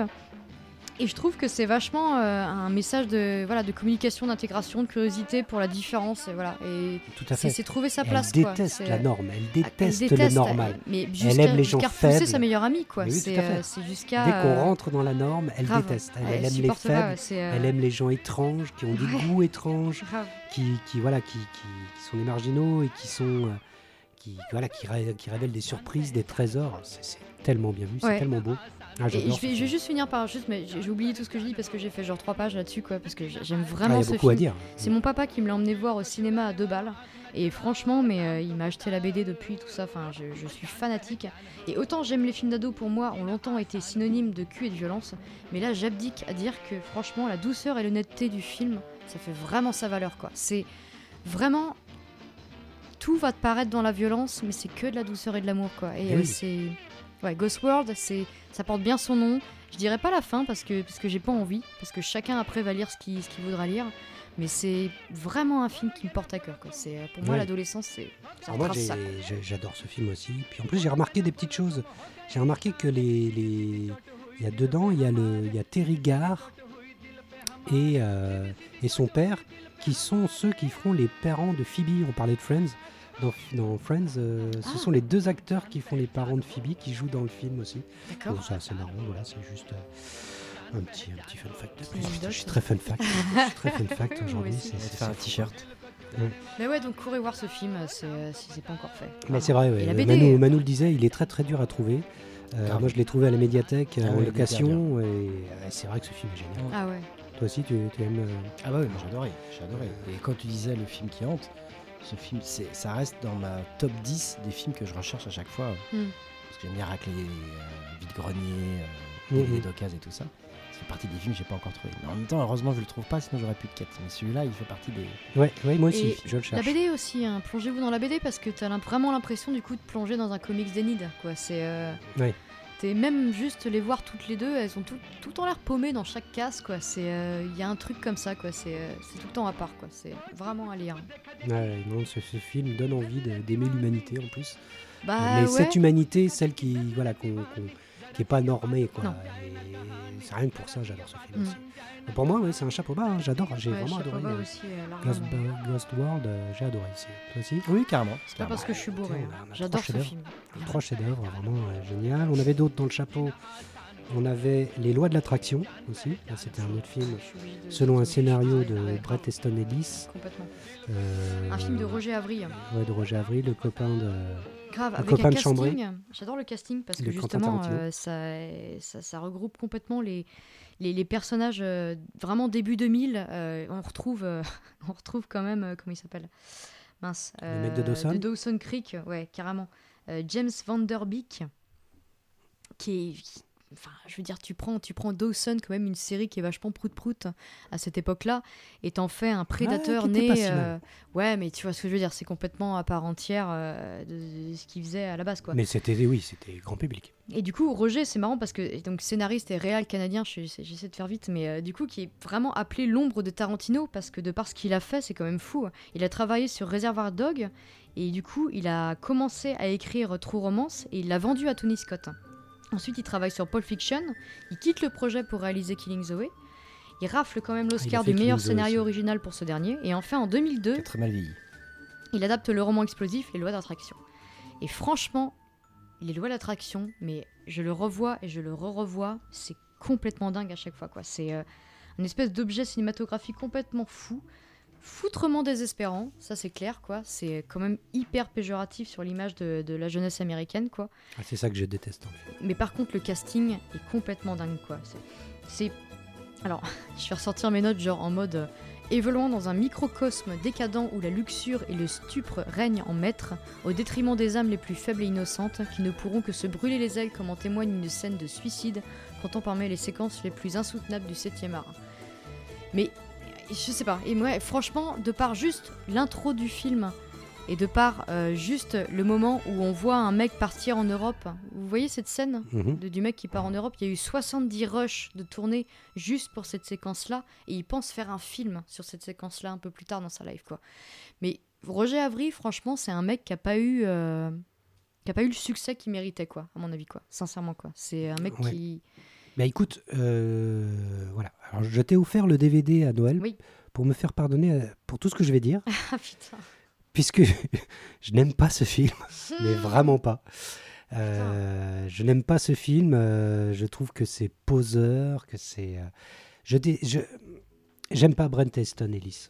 Ah, Donc déjà, j'aime pas Brent Easton Ellis parce que c'est à part American Psycho où là je trouve que là c'est pertinent quand il fait euh, voilà quand il parle des traders des années 90 Parce que ça Golden Boy de l'Amérique, mes du coup, couilles voilà. Oui mais euh, c'est pertinent tu vois Mm. parce que ça parle vraiment d'un truc. Là dans, dans, dans, dans ce film là il parle d'une jeunesse friquée blanche euh, dont le seul noir du film est un dealer. What the fuck? Avec un accent de merde de jamaïcain. Je trouve ça hyper raciste. Et puis on parle on parle de d'une jeunesse qui pour moi je n'ai pas mépris pour cette jeunesse là j'aimerais en entendre parler de cette jeunesse là mais je trouve que Brett Easton Ellis a du mépris pour elle. C'est ce que tu disais un peu. Il l'a décrit d'une façon méprisante en disant que c'est des, mecs qui, ne sont que obsédés par leur sexe et leur nombril. Le monde n'existe pas, la politique n'existe pas, l'environnement n'existe pas, rien n'existe d'autre qu'eux, et ils ne sont obsédés que par ça. Et du coup, euh, la plupart, je, je, je les hais, je les hais en fait. Du- mais, en fait, tout le film est fait pour qu'on les haïsse. Ils sont tous méprisants, quoi, et méprisables. Et du coup, j'arrive pas. Alors, reste effectivement des parties de réalisation qui sont très très bonnes. C'est-à-dire qu'il y a, il y a le voyage Tout en Europe. début, Le tout voyage en Europe, par en exemple, marche arrière. le voyage en Europe, Ouais. c'est euh, c'est 15 ans C'est avant. Bref, quoi, tu vois. Mm. C'est des trucs qui sont hyper trouvés avant bien, bien d'autres mondes. Euh, Il y, a, il y, a, il y a des scènes, j'adore la scène quand ils vont se rencontrer, qui sont en tous split deux. screen. Mm. J'adore cette scène-là. Après, moi, je déteste les regards caméra quand des personnes se parlent et qu'ils font un chant contre chant avec un regard caméra. Je déteste ça. Je hais ça. Je trouve que c'est complètement euh, pas naturel, quoi.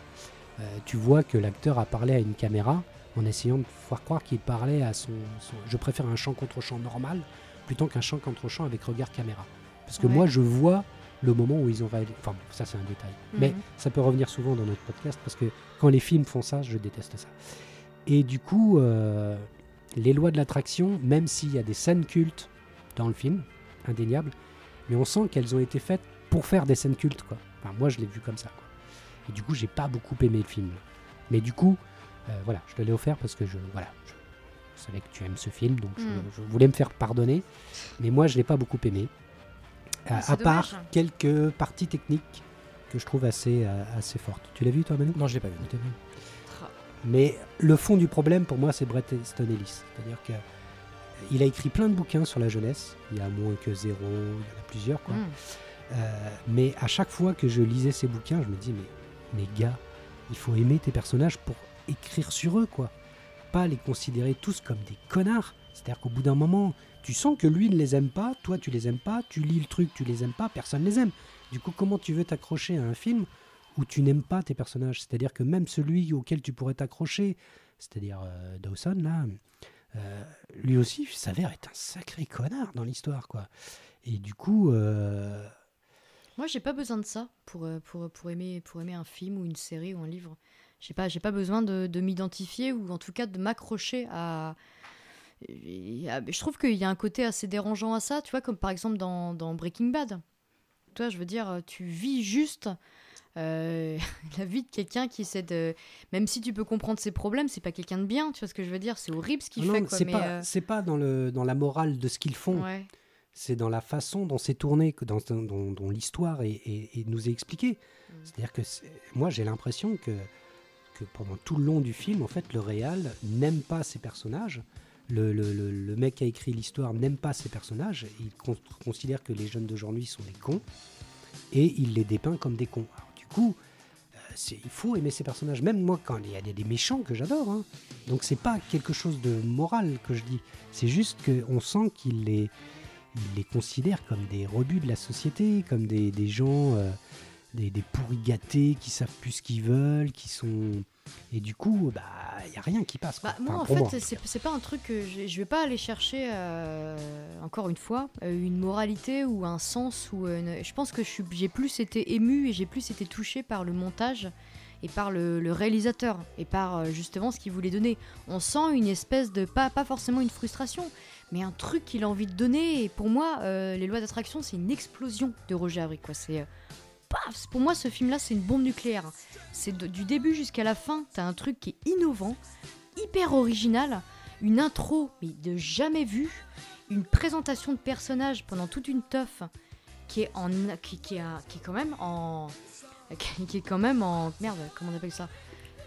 Pas en avance rapide mais justement qui revient à l'envers en fait quoi. Mmh, ça c'est ouf quoi Mmh. c'est complètement ouf il fait deux fois le générique du film d'abord euh, d'abord en d'abord en Putain, j'ai du mal quand même ce soir quoi En marche arrière. D'abord en marche arrière et ensuite en marche avant quoi. Ouais, il oui, le fait oui, deux je fois me le souviens. générique. quoi. C'est complètement me ouf souviens. quoi. C'est, Et ça c'est-à-dire que- aucun euh, sens. Pour moi, les parties techniques sont. Voilà, c'est Bah, juste pour c'est ça, très bien. juste pour ça, je trouve ça. Mais ouf. il faut que ça soit au service d'un film. Il faut que ça soit au service de personnages. Il faut que ça soit au service de quelque chose qui.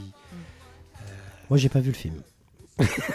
Bref, bon. Oui, et le bref. dernier On film. était quand même sur des fonds de chapeau. Bah oui. Et le film. Et le dernier film, c'était Elephant. Ouh là là là. Ah là là. Alors là. Bah, le problème, c'est que ça va partir en cacahuète sur Elephant. Mais bon, vas-y. On peut pas. Non, j'ai j'ai trop plein de choses à dire. Ah et oui, bien sûr. sur Elephant. Ce J'ai tout film-là, ça à il dire. m'a. hum, C'est une Palme d'Or, pris la mise en scène en 2003 à Cannes. Euh, moi, j'ai noté quand la réalité dépasse la fiction. Euh, donc, euh, le pitch, donc c'est la fusillade du lycée Columbine en 99. Mhm. donc documentaire de Michael Moore. Euh, c'est drôle d'ailleurs parce que le, le- Michael Moore a obtenu en 2004 la palme pour Fahrenheit. Oui, Ah, vrai. voilà. Euh, voilà, moi, moi, j'adore ce film. Euh, il m'a extrêmement marqué. Quand tu parlais du film qui hante, pour moi c'est un film qui encore aujourd'hui me hante, euh, 15 ans après, mais un truc de dingue. La BO est ouf, la réal est dingue, le chef-op Harris Saivate. En fait, je voulais juste faire un zoom sur ce mec, parce que c'est un chef-op de malade mental. Ouais, son nom, moi, m'a pris un. C'est Harris Savides. Ok. C'est lui qui était chef-op sur Zodiac. Ah oui. Tu l'as rappelé, la photo de, de Ouais, ce film de Fincher qui est énorme. Il a été chef-op de Somewhere et Bling Ring Somewhere, euh, ça, ça pose problème. de Sofia Coppola. Oh merde, Euh, il a fait plein de clips pour Radiohead, pour euh, les Red Madonna je connais pas. et Gondry. Ce film a été réalisé en 20 jours avec des acteurs de la région de Portland. C'est un film grandiose Des acteurs euh, qui n'étaient pas palme. acteurs. qui n'était pas euh, moyennement acteur. Et euh, film totalement ovni, mais qui pour moi touche clairement la perfection. Où il y a, euh, il y a voilà, je, je n'explique pas. Faisant ce métier-là, dans ce film-là, je ne l'explique pas. Tout est dans la mesure, c'est une partition. Tu vois, il y a beaucoup de classiques dans le film. Pour moi, c'est une partition. Quoi. Chaque silence, chaque temps. Euh, quand on parle du Steadicam, je déteste le Steadicam. Pour moi, le Steadicam, c'est Shining. Le seul film qui, pour moi, a ramené le Steadicam au service de l'histoire, c'est quand j'ai vu Elephant. Je dis, ok, tout est là. Dans ces personnages qui ne font rien, en même temps qui ne font tout, on les suit. Quand on parlait justement des, des films qui n'ont pas de personnage principal, on parlait de Dunkerque, pour moi on retrouve ça dans Elephant, parce qu'on est au service d'une histoire globale. C'est ça qui est énorme. En même temps, on découvre tout plein de personnages qui vont suivre.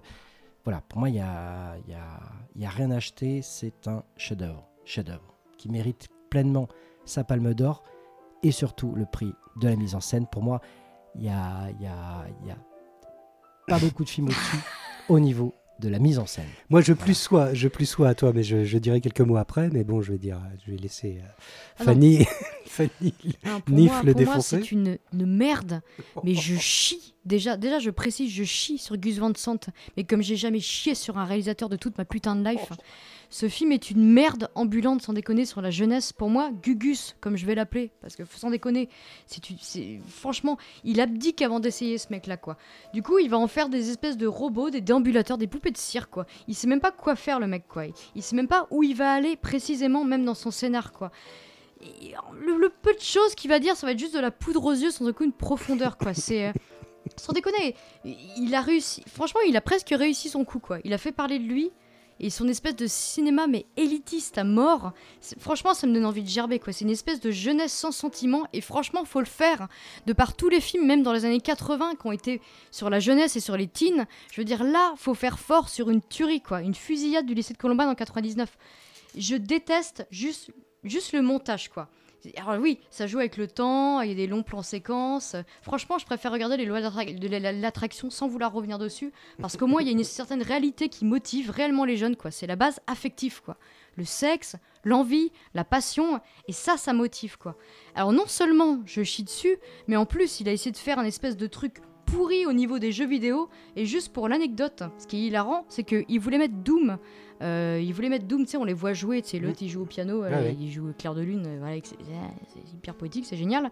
Et à côté, le mec il joue aux jeux vidéo, quoi. Mais ils ont pas eu les droits, ces connards, donc ils, ils ont fallu, ils, ils ont fallu faire un jeu vidéo, recréer un jeu vidéo un peu comme Doom, parce qu'ils avaient pas le droit pour, quoi. Bref, ça, ça m'a bien fait rire. Et en fait, ça m'énerve. Tout m'énerve dans ce film, quoi. Je trouve vraiment que non seulement il y a un bouc émissaire des jeux vidéo, c'est trop facile, ça révèle que le mec a rien à dire ou à dénoncer. Il exploite le peu d'infos sur la tuerie qu'il a, quoi. Et peut-être que les explications sont dérisoires, en fait. Franchement, il y a rien. Il y a rien. C'est un vide intersidéral. Il y a pas d'acteurs parce que les mecs sont pas des acteurs. Et tu sens même que les mecs ils jouent et tu sais même pas ce qu'ils jouent, quoi. Juste, ils sont juste de dos. Et quoi, les mecs débarquent avec des kalachnikovs et euh, j'ai rien ressenti. Je chie dessus et c'est de la merde. Voilà. D'accord, ok. Alors moi, j'ai pas du tout ressenti la même chose. C'est-à-dire que moi, je, je- je pense que le, le, le- le film, le justement... euh, Là, tu vas donner ton retour, tu réponds. Non, je, pas- je dis ce Oui, que je pense, bien moi. sûr, bien sûr. Non, non, pourquoi? Ah non, mais si, si, il faut, Non. il faut. Au contraire, je D'accord. t'encourage. Non, non, moi, je- je- je- je- j'adore le film. Parce qu'en fait, euh, du coup, je...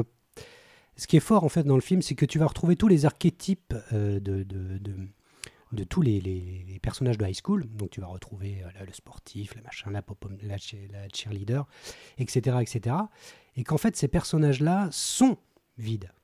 Car ils sont euh, pleins de vacuité. Ils sont, euh, ils sont euh, les vrais personnages qui sont chargés sont quelques personnages qui sont autour. Le photographe et la fille, euh, la fille qui est un peu weirdo, euh, qui, qui travaille à la bibliothèque. Et les personnages des deux tueurs. Et c'est ça la subversivité du film. C'est que les deux personnages qui sont les seuls détenteurs de culture dans le film, ce sont ceux qui vont se mettre à tuer tous les autres. Et c'est ça le côté subversif du film. C'est que eux font du piano. Eux font du jeu. Bah oui, ils font du piano. Ah bah ils jouent du piano. Jouer le, jouer le clair de lune, vas-y, on n'est pas beaucoup à savoir le faire. Lui, il le fait. Ils jouent aux jeux vidéo, ils écoutent de la musique, ils se parlent dans un langage châtié, ils, euh, ils ont des bouquins que, que tu regardes. C'est-à-dire que tout ce qui est à l'intérieur du high school est vide. Ce sont de longs couloirs vides. Et il n'y a rien. Quand tu arrives chez eux, il y a plein de bouquins.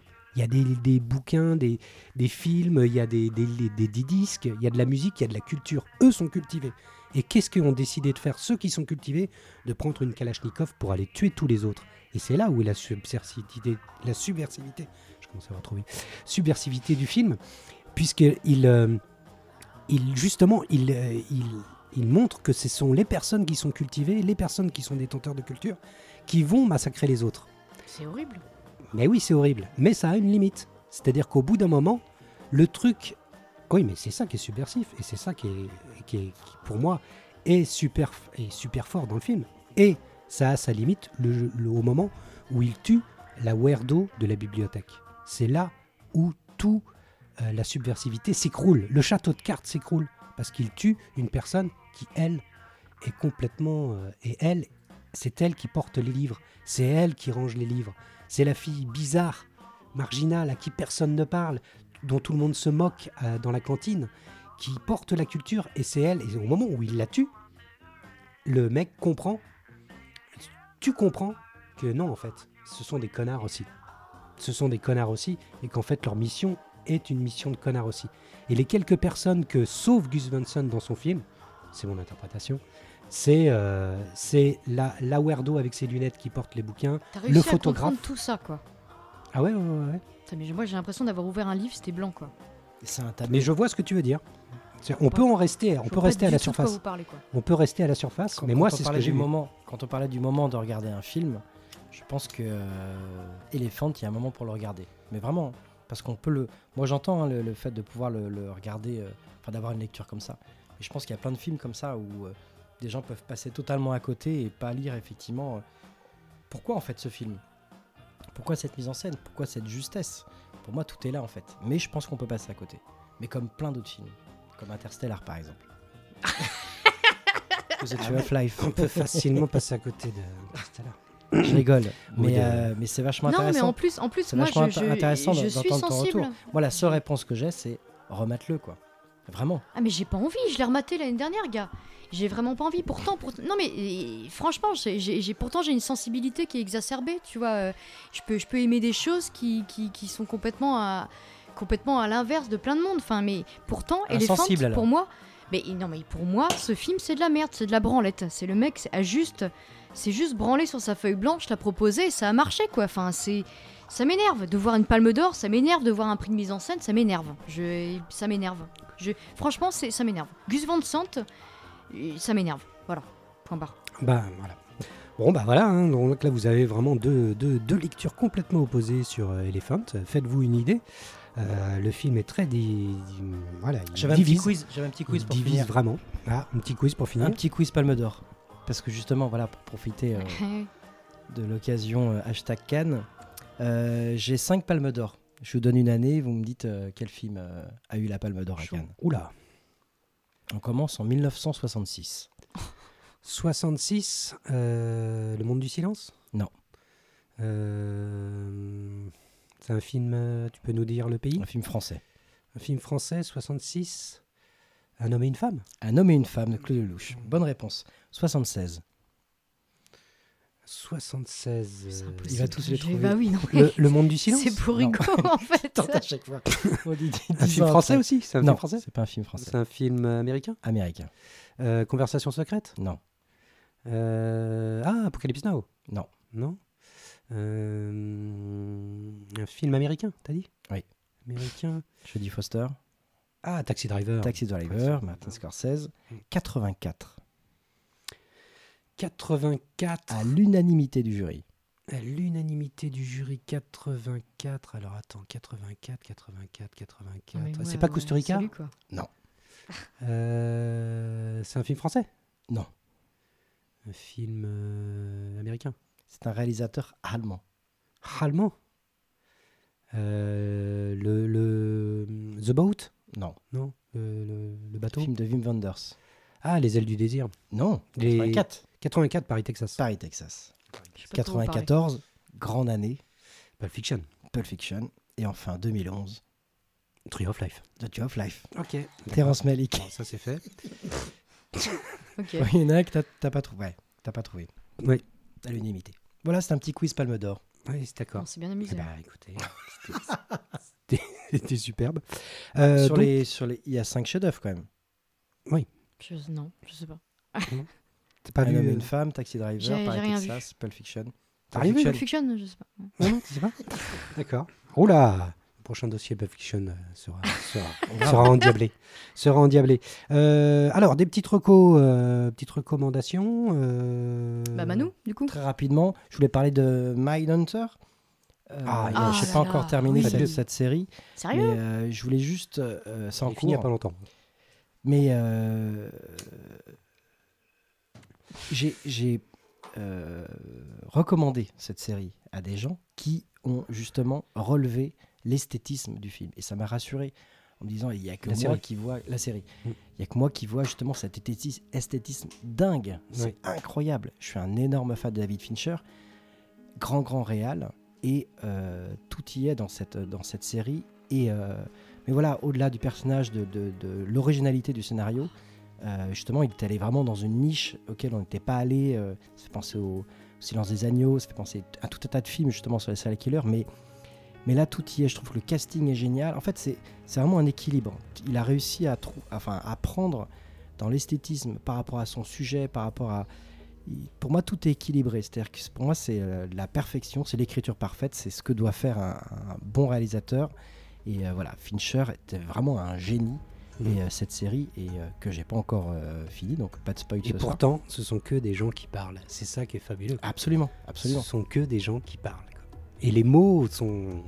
C'est dingue. quand Alors après, ça dépend euh, qui prononce les mots. Parce qu'il Mm. faut raconter quand même qu'on est dans le monde des serial killers.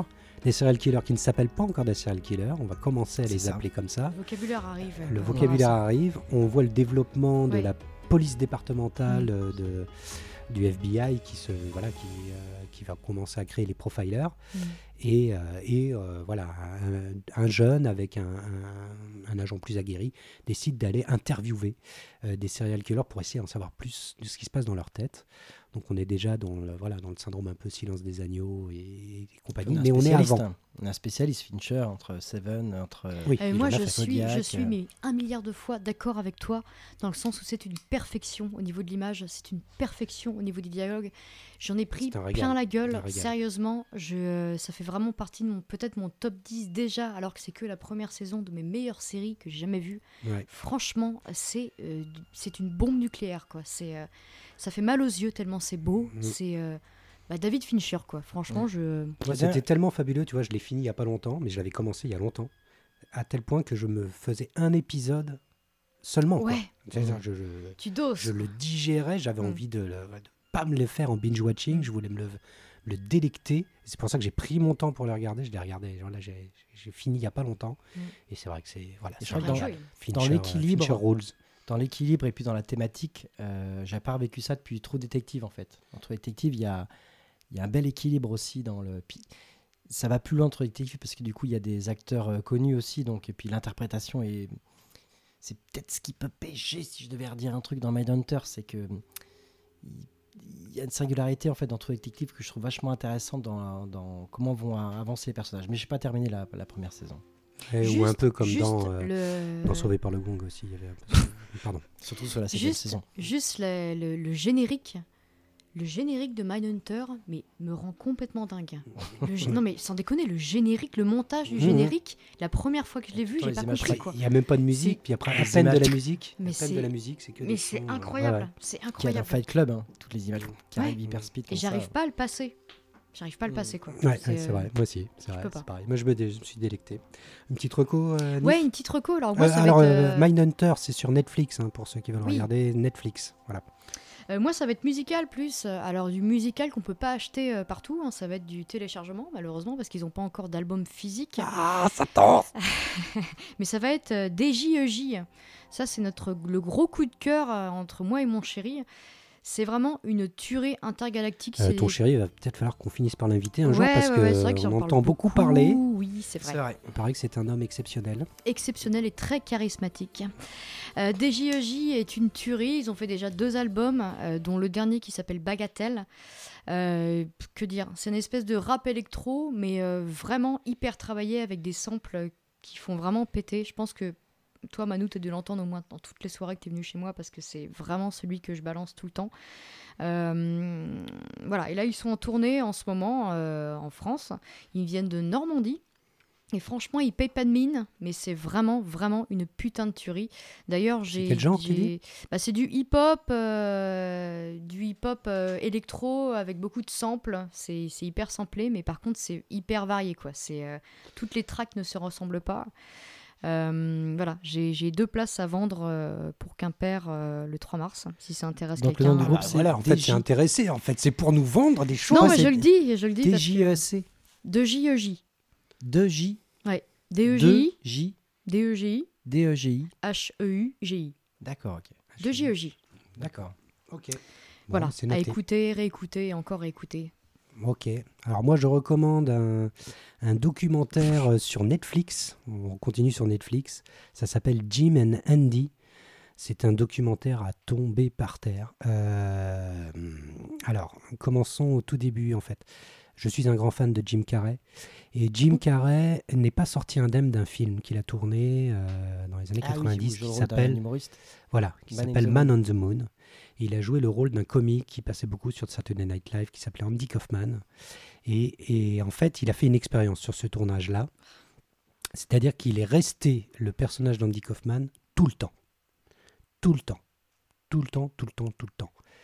Euh, ben, entre les prises, jour et nuit. Euh, et le film est réalisé par Milos Forman, euh, produit par Danny DeVito, avec Danny DeVito, et, et avec des personnes de la famille d'Andy Kaufman qui étaient sur le tournage. Le film a... Andy Kaufman qui, qui était mort. Voilà, il était mort, un comique, un comique qui, est, qui est mort, mais qui avait un comique très malaisant, qui, qui faisait rire sur des, voilà, des, des- des- des situations hyper malaisantes euh, et euh, qui est devenu culte aux États-Unis. Milos Forman a décidé de faire un film sur lui. Il a fait le film.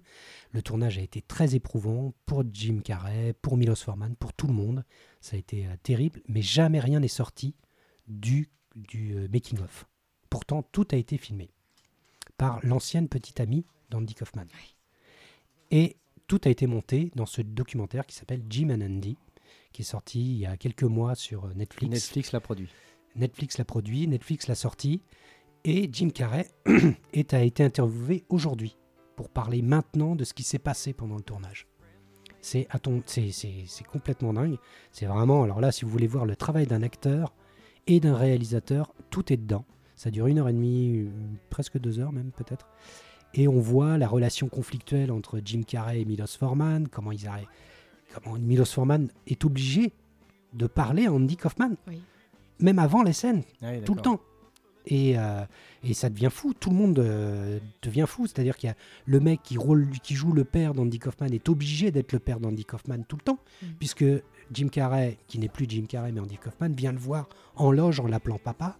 Ils se mettent à pleurer. Enfin, il y a des moments où tout le monde Oh, pleure sur le, sœur dans les bras. sur le euh, tournage. Euh, voilà, ça se passe. euh, c'est hyper cathartique à mort. Mm. Et euh, Jim Carrey en reparle maintenant. C'est un documentaire fascinant sur le, le- un making-of euh, il, incroyable. est- il, est- il apparaît pas dans le documentaire du coup. Qui Enfin, ah, Jim Carrey. Si, Jim Si, Carrey, si, il en si, parle. il, il en parle Il- il en maintenant. parle. Mais il en parle Ah, maintenant. Dans le doc. Voilà, Mm. il Ok, a une grosse beubare, il est maintenant, il est peintre ok. plutôt, Ouais, et il en parle maintenant, il a accepté d'en parler. D'accord, ok. Donc il en parle librement, et il parle de ces moments où au bout d'un moment, tout le monde est limite, quoi, ils n'en peuvent plus. euh, Et le seul moyen que Milos Forman a, a de parler à Jim Carrey, c'est tard le soir au téléphone. Mm. Là, il peut avoir le vrai Jim Carrey. Donc au bout d'un moment, il lui téléphone, il lui dit Ouais, Jim, euh, ah, c'est trop difficile, tout le monde chiale, tout le monde en a marre. euh. Il y a des moments où euh, il y en a qui ils sont, ils se battent sur le tournage. hein. Il y a des Quand, moments où il, ils se quand battent. il a affaire à Andy Kaufman. Ouais. Parce que parfois ça peut être euh, Oui, ça peut être aussi des personnages qu'incarnait Andy Kaufman. bah, le personnage. Ouais, euh, ouais. Donc euh, ça va très très loin. Et au bout d'un moment, euh, à mi-tournage, il y a euh, voilà, Milos Forman téléphone à Jim Carrey et puis il lui dit Jim, euh, tout le monde est à bout, ça bloque, je sais pas si je vais venir à bout. euh. et Jim Carrey, au bout d'un moment, cède. Il lui dit bah, Milos, euh, bah, on peut arrêter maintenant. Et là, il y a un long silence. Et on sent que Milos Forman a réfléchi et s'est dit Bah attends, là je suis, peut-être en train de louper le film. je vais rater mon film s'il s'arrête maintenant. Et Milos Forman himself a dit à Jim Carrey à minuit bah continue. Et ils ont continué jusqu'au bout. Et le film a donné euh, Man on the Moon, film culte de Jim Carrey. où, euh, là, et on contre, voit le, le- le tournage qui est incroyable. J'avoue, j'avoue que je suis très jalouse parce que j'aurais voulu que ce soit ma recommandation. hein, parce que effectivement, je pense que je pense. Non mais sans déconner, parce que je pense que c'est.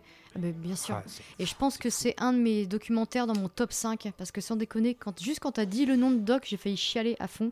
Parce que c'est d'une d'intensité vraiment où Ah bah j'ai ouais. rarement vécu ça dans ma life.